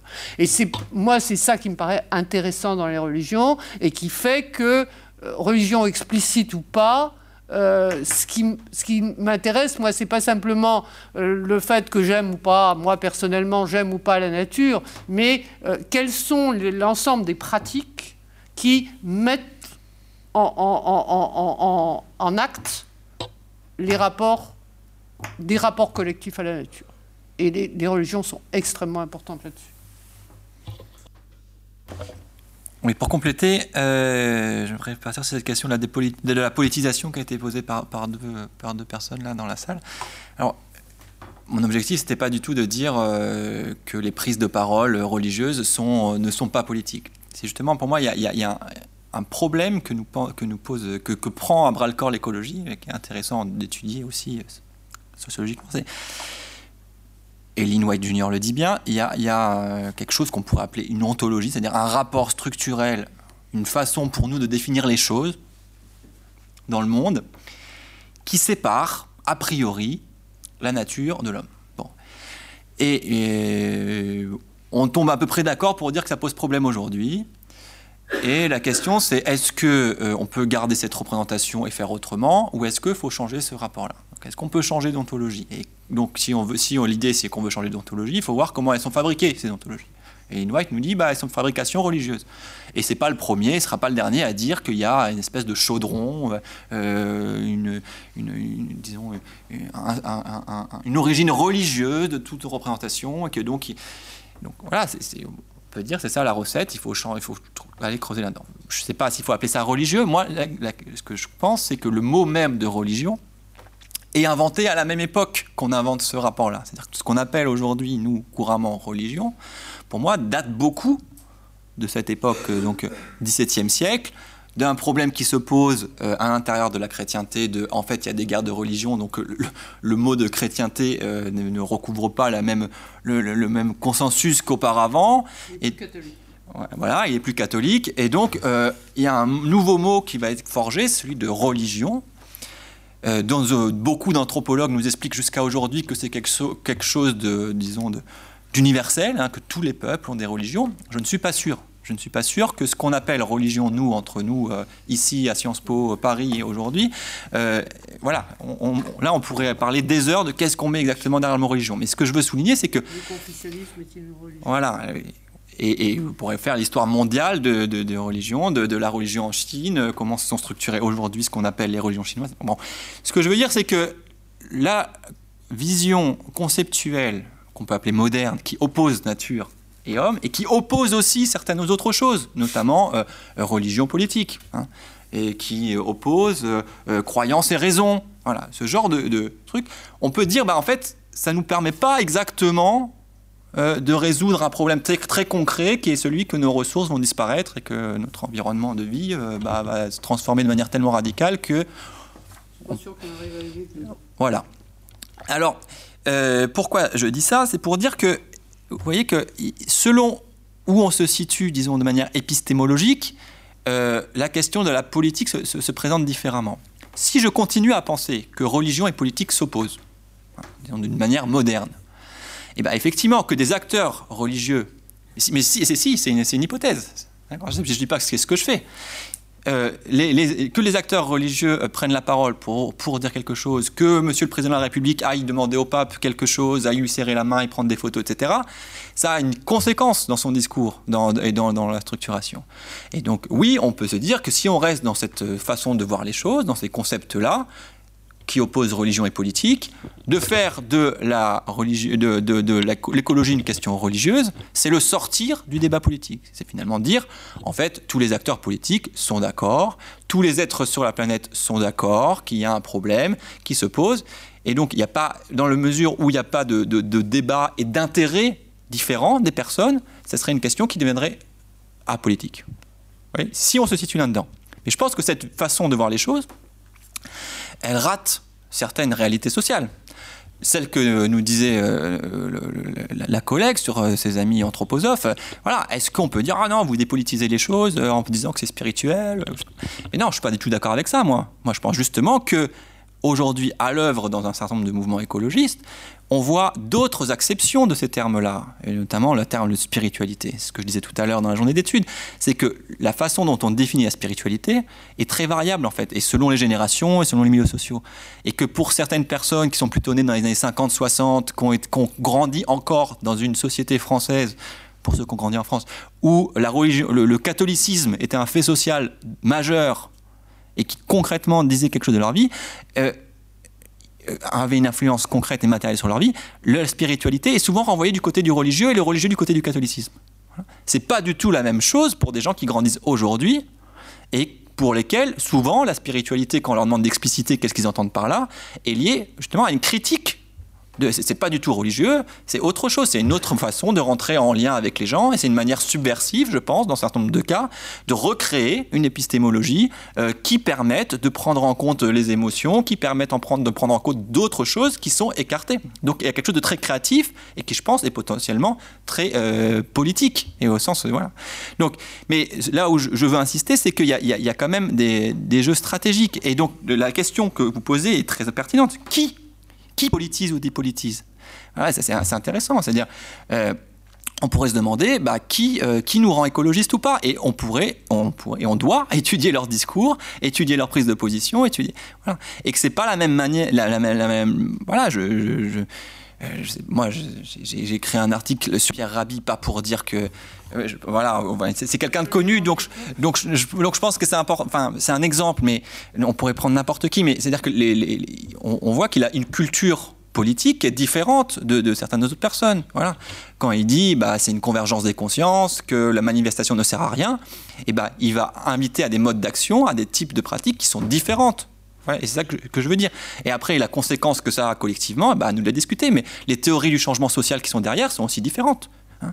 Et bien souvent, les théories du changement social par conversion peuvent rejoindre les théories du changement social par, euh, par mobilisation politique dans un sens plus classique. Mais tout ça se, réinvente. Et ce que je veux dire, c'est que l'écologie est particulièrement intéressante parce qu'elle nous met en face de cette question de, en fait, cette, euh, cette vision dichotomique, cette opposition conceptuelle nous permettent pas de régler une situation qui là devient quand même un peu urgente. Et, voilà. Donc il faut être attentif à la manière dont les acteurs réinventent des oppositions et se demander si est-ce que c'est que euh, voilà est-ce que c'est forcément poser la question du religieux pour faire ça ou pas? On n'a pas répondu peut-être à la demande qui venait de là, donc sur la spiritualité et la mystique, c'est ça que, que vous aviez dit? Et la, et la mystique, de, enfin en tout cas dans les, dans, sur, mes terrains, hein, donc des agriculteurs, euh, là aussi il faut faire la, part des choses, enfin il faut étudier un peu finement qui sont les gens qui, qui s'en saisissent, etc. Mais bien souvent il y a, y a une, une invention. Alors les inventions sont jamais euh, ad hoc, hein. c'est-à-dire que les gens euh, bricolent avec des héritages qu'ils ont reçus, avec des choses qu'ils ont appris, etc.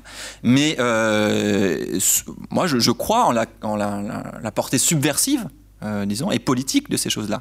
Mais que c'est pas, pas automatique. Je veux dire qu'il n'y a pas d'automatisme de, dire euh, euh, c'est, ils utilisent le mot spirituel ou mystique, donc ça, va être utilisé comme ça. Moi, je pense que à chaque fois, c'est, des choses très contextuelles et donc il y a difficilement une généralité possible. Et ça me permet aussi de répondre à la question de Patrick sur, sur le capitalisme. C'est-à-dire cette question, et de faire le lien entre les deux questions sur le capitalisme et sur euh, finalement euh, qu'est-ce que ça veut dire euh, de prendre la religion comme le catholicisme comme un, comme un, comme un bloc, etc. Ça veut rien dire et en même temps il y a des théories quand même assez, assez, assez puissantes dans, dans, le champ des sciences sociales qui nous expliquent qu'il y a une convergence entre les, les, les, les religions qu'on appelle mondiales, type catholicisme, ou islam, ou les grandes religions, et, et, le, et la démocratie, et l'écologie. C'est-à-dire que finalement, il y a une éthique de l'homme, voilà, il y a une éthique de l'homme démocratique qui se, qui se généraliserait. Hein. C'est un peu la, thèse de, aussi de la fin de l'histoire, c'est l'idée que bah, il y a quand même un, truc idéologiquement qui est plus puissant que les autres, c'est cette idée démocratique. Et que donc les, les, les, les écoles, donc Habermas pour pas le citer, et, euh, et Ulrich Beck aussi, théorisent cette idée de la religion, cette, euh, idée d'une convergence, euh, disons, des bonnes volontés, alors, à, partir de leurs traditions différentes, à partir de, avec leurs couleurs différentes, mais l'idée que tout le monde peut s'entendre quand même à minima sur le fait que l'homme est important et que la planète est importante, etc. Et avec cet aspect très gênant qui leur a été reproché, c'est de dire que ah, il y, a des, y a des gens qui convergent pas. Hein, Il y a des gens qui convergent pas, et ça renvoie à toutes les questions de, euh, du djihadisme, souvent de l'islam euh, non pays, etc. C'est-à-dire des, des religions qui ne seraient pas vraiment euh, démocratiques, etc. Et on voit bien le problème de ces théories. Mais c'est-à-dire que je suis tout à fait d'accord avec l'idée qu'on ne peut pas euh, généraliser et de dire le catholicisme comme un bloc, mais de prendre quand même, en compte qu'il y a des théories qui nous expliquent qu'il y a une convergence des contenus religieux, et, euh, mais que ces convergences-là excluent aussi d'autres personnes. peut-être ajouter deux, sur le capitalisme, puis on, va passer au, deux- au deuxième tour de questions. Mais euh, je dirais, il y a un aspect qu'on n'a peut-être pas pris en, compte dans le débat, qui est, euh, bon, religion, écologie, c'est aussi une accusation lancée par, euh, bon, euh, le, conformisme, disons, la, la, la, conception dominante pour délégitimer l'é- l'écologie. Elle est religieuse, on adore les arbres, on est dans, dans bon, etc. Et la réponse à ça, c'est mais la grande religion de la modernité, c'est le capitalisme. Et alors ça, a été élaboré, euh, Stéphane Foucard a fait un livre là-dessus. Euh, ce qui est une façon de montrer aussi, alors par rapport à ce que disait Mathieu, sur ce qu'il disait sur l'irrationnel, c'est-à-dire euh, il y a un certain, j'étais pas d'accord parce que ré- pensé qu'il n'y avait de rationalité qu'instrumentale. Bon, il y a aussi une rationalité axiologique, moi je pense, mais peu importe. C'est c'est aussi dire que ce qui se présente comme la rationalité même, celle de l'intérêt, à, à un certain niveau, fonctionne comme un irrationnel. Et de ce point de vue-là, on peut dire que ben, autant plutôt être un, spiritualiste assumé, euh, type euh, ben, j'ai un rapport spirituel aux arbres, euh, que d'être un spiritualiste masqué, disant moi je suis rationnel parce que la seule chose, oui, la seule chose qui me qui m'importe c'est l'intérêt. Mais non, voilà. C'est absolument passionnant. Merci beaucoup à tout le monde, aux questions, aux réponses. Il y a une richesse incroyable, je trouve, dans, tout, euh, tout ce débat. J'avais juste deux remarques. J'espère pouvoir les formuler parce que c'est vrai qu'on est resté assez bébérien finalement dans, l'ensemble, c'est-à-dire qu'on est beaucoup dans cette idée qu'il y a quand même des valeurs ou des ontologies qui orientent euh, d'une manière ou d'une autre. Après, on est souvent dans l'idée que les valeurs et le- les ontologies sont religieuses, mais toutes les théologiens le montrent aussi, les archéologues, qu'est-ce qu'il y avait avant la religion Enfin, pourquoi le christianisme est comme ça Enfin, le lien entre le christianisme et euh, la civilisation grecque, romaine, enfin, euh, Rosemary euh, Ruther, a montré par exemple toutes ces questions-là. Donc, et je me disais, il y a peut-être, devrait peut-être amener une, un twist en plus, là un peu plus sociologique, qui est celui des, techniques finalement euh, que vous avez tout à fait bien évoqué déjà, mais peut-être on n'a pas fait le lien encore. C'est-à-dire qu'on arrive à voir une ontologie différente parce qu'on la voit aussi, c'est-à-dire la visibilisation des choses. hein. C'est-à-dire on a commencé à voir la planète quand on l'a vue la planète. Enfin, euh, cette capacité en fait aussi de creuser la Terre d'une certaine manière avec une technique permet de tout d'un coup la voir différemment, de resémantiser en fait des mots. Euh, C'est-à-dire à quel moment, par exemple, l'autonomie, comme si on était dans les années 60 à dénoncer les pesticides, jusqu'à peu avant, on était content de ces pesticides. C'était génial d'avoir trouvé des choses qui pouvaient tuer les mouches, euh, qu'on n'en pouvait plus, etc. Attendez, je vous réponds là tout de suite parce que quand Rachel Carson écrit Silent Spring, euh, l'idée qu'on trouve dans le Digest, dans les trucs comme ça, c'est la bombe atomique et le DDT, c'est super parce que ça permet de se débarrasser de ses ennemis rapidement et complètement. C'est ça, merci beaucoup. Je voulais justement, je voulais rappeler ce contexte-là, c'est-à-dire qu'à un moment donné, avec une vision de Silent Spring, donc la, force de la métaphore, et c'est ce qu'apportent justement les écoféministes aussi, on arrive à tout d'un coup voir que derrière l'idée de l'autonomie, cette utopie de l'autonomie, ben, en fait, il y a la destruction, il y a domination. Enfin, le même terme, tout d'un coup, il est resémantisé différemment parce qu'on voit tout d'un coup les choses. Et c'est pas forcément un nouveau système ontologique dans son ensemble tout bien ficelé qui est venu, mais c'est aussi un faire en fait. La, fabrication, en fait, la construction de cette, euh, de cette nouvelle vision. Ça, voilà, je voulais peut-être, euh, si vous avez, euh, je reprends beaucoup aussi bah, les travaux de, Greenwald à ce sujet-là, qui a commenté White d'ailleurs. Et, l'autre point, c'était, je voulais peut-être demander par rapport à ce qu'a dit aussi Mathieu, la, question sur la spiritualité, ce qu'on a discuté cet après-midi. Le mot, il est utilisé, voilà, il y a une nouvelle légitimité, il y a un nouvel emploi du terme, on en a beaucoup parlé. Est-ce que là derrière, il n'y a pas cette... Moi, je trouve qu'en tout cas, dans ce que j'ai fait dans mes travaux, qu'il y a une utopie qui est beaucoup liée à ce côté pacifiste qu'on a lu, effectivement que ce nouveau spirituel peut être un lieu, d'où où on peut rassembler en fait. C'est un spirituel rassembleur. C'est un spirituel qui est chargé d'idées, d'harmonie. De... Donc est-ce que c'est post-politique ou pas? Ça, je ne sais pas. Je, je, sans voler rentrer là-dedans, mais il a un côté euh, utopique en tout cas. Et, et, et, tous ces termes très smooth, hein, la transition, euh, qui est proche de conversion, hein, n'est plus, plus révolution mais transition. Euh, Peut-être on pourrait commenter un peu là-dessus. Voilà, j'aurais bien aimé entendre euh, vos idées. Merci. Bon, bah, euh, pendant que vous réfléchissez à vos questions, moi je, je, je réponds à Irène. Merci Irène. Alors sur euh, l'aspect weberien, effectivement, après, je, je, je reformule ce que tu as dit.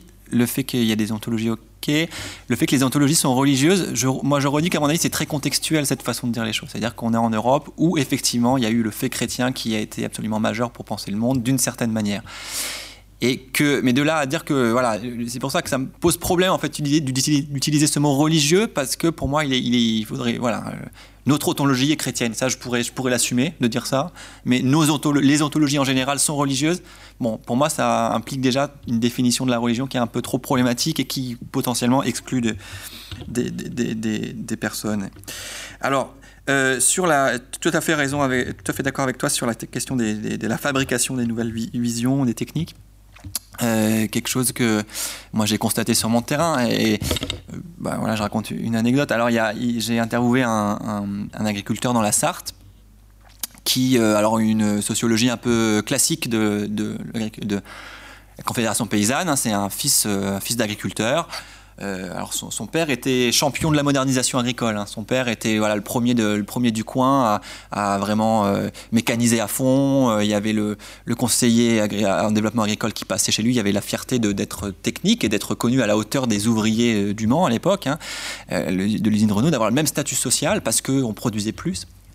Et ce mec-là donc a suivi un peu le, parcours de syndicalisme agricole euh, euh, et aussi de sa sociologie d'action catholique. Et euh, donc Confédération paysanne, il est devenu élu Confédération paysanne et donc il a changé le système quand il a hérité de la ferme, il a changé complètement le système productif. Il en a fait une des premières fermes bio, tout ce qu'il y a de, plus, de plus agriculture paysanne. Et lui m'explique très clairement, je fais exactement la même chose que mon père. Je fais exactement la même chose que mon père, je me bats pour l'émancipation. Sauf qu'à l'époque de, mon père, l'enjeu c'était d'être au niveau des ouvriers Renault et donc d'être reconnu par la nation comme étant quelqu'un de productif et d'avoir voilà une fierté sociale, etc. Mais parce qu'on croyait, on était convaincus dans notre, dans notre, façon de, voir le monde et dans notre façon aussi théologique de voir le monde, et ben euh, être reconnu, faire le bien, travailler au progrès de l'homme et, et, donc à notre salut collectif en termes, en termes théologiques, c'était ça. C'était transformer les choses, donner à manger au monde, nourrir le monde. Il y a encore un débat important dans ces réseaux-là sur nourrir le monde. C'est-à-dire, il, il, y a les gens qui disent Ah, il faut faire la permaculture, et les autres qui disent Ah, ok, on fait, on fait un truc un peu plus écolo, mais quand même, si on tombe trop bas au niveau des rendements, comment on va faire pour nourrir le monde? C'est quelque chose de très ancré dans les anciennes générations hein, et qui aujourd'hui se pose le, débat ressurgit hein, avec ce qui se passe en, Ukraine etc bon.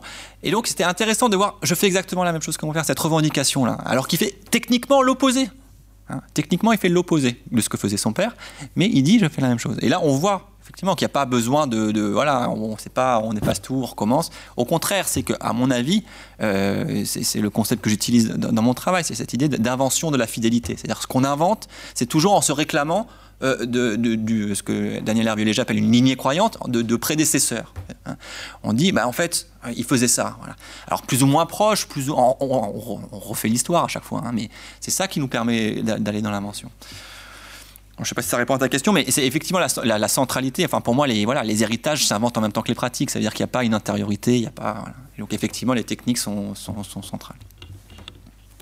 Oui, moi je vais, je vais, répondre un peu différemment à la, bon, ce qui était plutôt peut-être une remarque, une question sur voir, voir et invisible et sur l'écoféminisme. Euh, oui, je crois qu'on a, on a beaucoup dit, euh, les problèmes sont tels qu'il faudrait changer de vision du monde. Il y a aussi tout le côté où, en fait, euh, la question, c'est pas de changer de vision du monde parce que c'est pas facile. Hein, on ne change pas de vision du monde comme, comme, comme on change de chaussettes. Quoi. Bon. Euh, mais c'est rendre visible ce qui ne l'était pas. Et, on peut dire de ce point de vue-là, alors sur des formes très, très, très euh, diverses, mais je pense effectivement, on s'est beaucoup focalisé dans la modernité, si on pense aux travaux de Charles Taylor sur, sur l'autonomie de l'individu, et découvrir les questions écologiques, c'est découvrir la dépendance. Hein. C'est découvrir, bon, comme disait Aldo Léopold, euh, qui est, un, forestier de la première moitié du XXe siècle, qui est un peu la référence, euh, une des références en, matière d'écologie, il n'y a aucun être vivant, humain compris, qui ne soit pas dépendant de son environnement. Et, donc, euh, l'écologie, c'est aussi la découverte de, choses qu'on ne voyait pas ou, ou qu'on avait cru se, s'arracher de, la nature, qu'on avait cru que les villes étaient une façon de se mettre à l'abri de la boue, des, des, des, intempéries, euh, de, des, changements de saison. Hein. Je me souviens d'un roman où on voyait un, PDG, euh, dans, c'était une ville du sud des États-Unis, mais euh, si on a une maison complètement en air conditionné, un chauffeur, on travaille dans une tour, et eh ben, on est à 18 degrés toute la journée.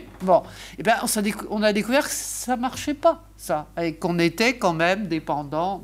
Donc il y a, et si je parlais de l'écoféminisme, donc c'est quelque chose qui est de l'ordre du mouvement, beaucoup plus de, des mouvements au pluriel, beaucoup plus de la doctrine, qui est des convergences de, de, lutte de femmes et, et, de lutte écologique. Et ben aussi, ça a été faire apparaître que ben, des choses qu'on, le, rôle des femmes, euh, des choses qu'on ne voyait pas et, qui deviennent visibles.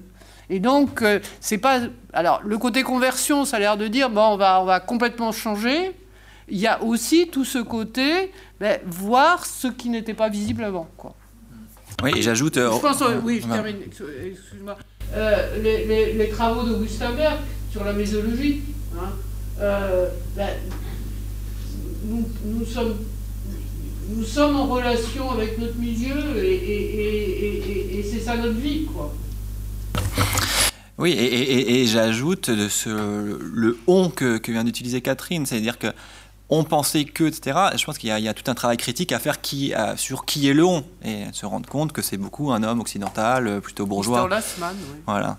Euh, et, ce qui est d'un côté une bonne nouvelle, parce que ça veut dire que tous les autres euh, sont des ressources certainement très riches euh, pour, pour faire autrement. Et, voilà. Et, c'est toute l'idée, et je crois, moi, c'est pour ça que je, me permets de, reparler d'Enrique Doucel, enfin de, voilà, de toute cette pensée-là qui, à partir des marges, en fait, à partir des marges, euh, trouver les, ressources hein, pour euh, et à partir aussi de voilà de la vulnérabilité du fait que ce pro voilà du fait qu'on n'a jamais été moderne pour paraphraser, paraphraser la tour. donc cette idée que l'ontologie qu'on appelle naturaliste dans laquelle on serait enfermé en fait elle, elle, elle, est réduite à peau de chagrin à quelques personnes qui euh, voilà qui sont socialement très situées. Et donc il y a, il y a quelque chose à inventer dans le, dans le lien à faire entre, entre, les, entre les marges et leur projet, euh, le projet qui, peut se fédérer autour de ça. Oui, sur, sur la question d'Irène, sur le, spirituel harmonieux comme utopie, moi je pense que bah, tu es très bien placé pour dire en fait c'est quelque chose qu'on est en train de documenter en, direct, je crois. Je crois qu'il y, a effectivement quelque chose, un enthousiasme dans certains réseaux, certains milieux autour de, de ça qui peut se définir comme de manière utopique. Et euh, après, euh, sa, réalité, les, actions que ça, que ça génère, c'est quelque chose qu'on est en train de découvrir euh, en direct. Mais il y, a quelque chose qui, à mon avis, a changé, en tout cas dans le contexte français, voire francophone. C'est ce que je dévoquais tout à l'heure sur cette, ce retour à travers ça du, spirituel dans, dans, le, dans, le champ, dans, le champ public quoi, et dans l'action publique. Et euh, sous cet angle-là, bon, c'est un peu classique de dire ça, mais ce qui se passe avec Extinction Rebellion, c'est vraiment, il faut l'étudier, quoi. Et c'est intéressant de voir comment. Euh, bah, je pense aussi qu'il y a des effets de génération. Ça veut dire que bah, ça devient audible pour les jeunes générations d'utiliser de, de, de, spiritualité comme un mode d'action politique. Et, on ne se fait pas tout de suite euh, ostraciser dans le mouvement politique où on est si on, dit que voilà, si on parle de, ce genre avec ce genre de vocabulaire. Et c'est quelque chose qui, qui est récent. Merci. Bon, on a beaucoup parlé. Maintenant, c'est le moment de réfléchir. Et donc, euh, on vous laisse. Merci aux organisateurs, merci au public, merci à nos intervenants.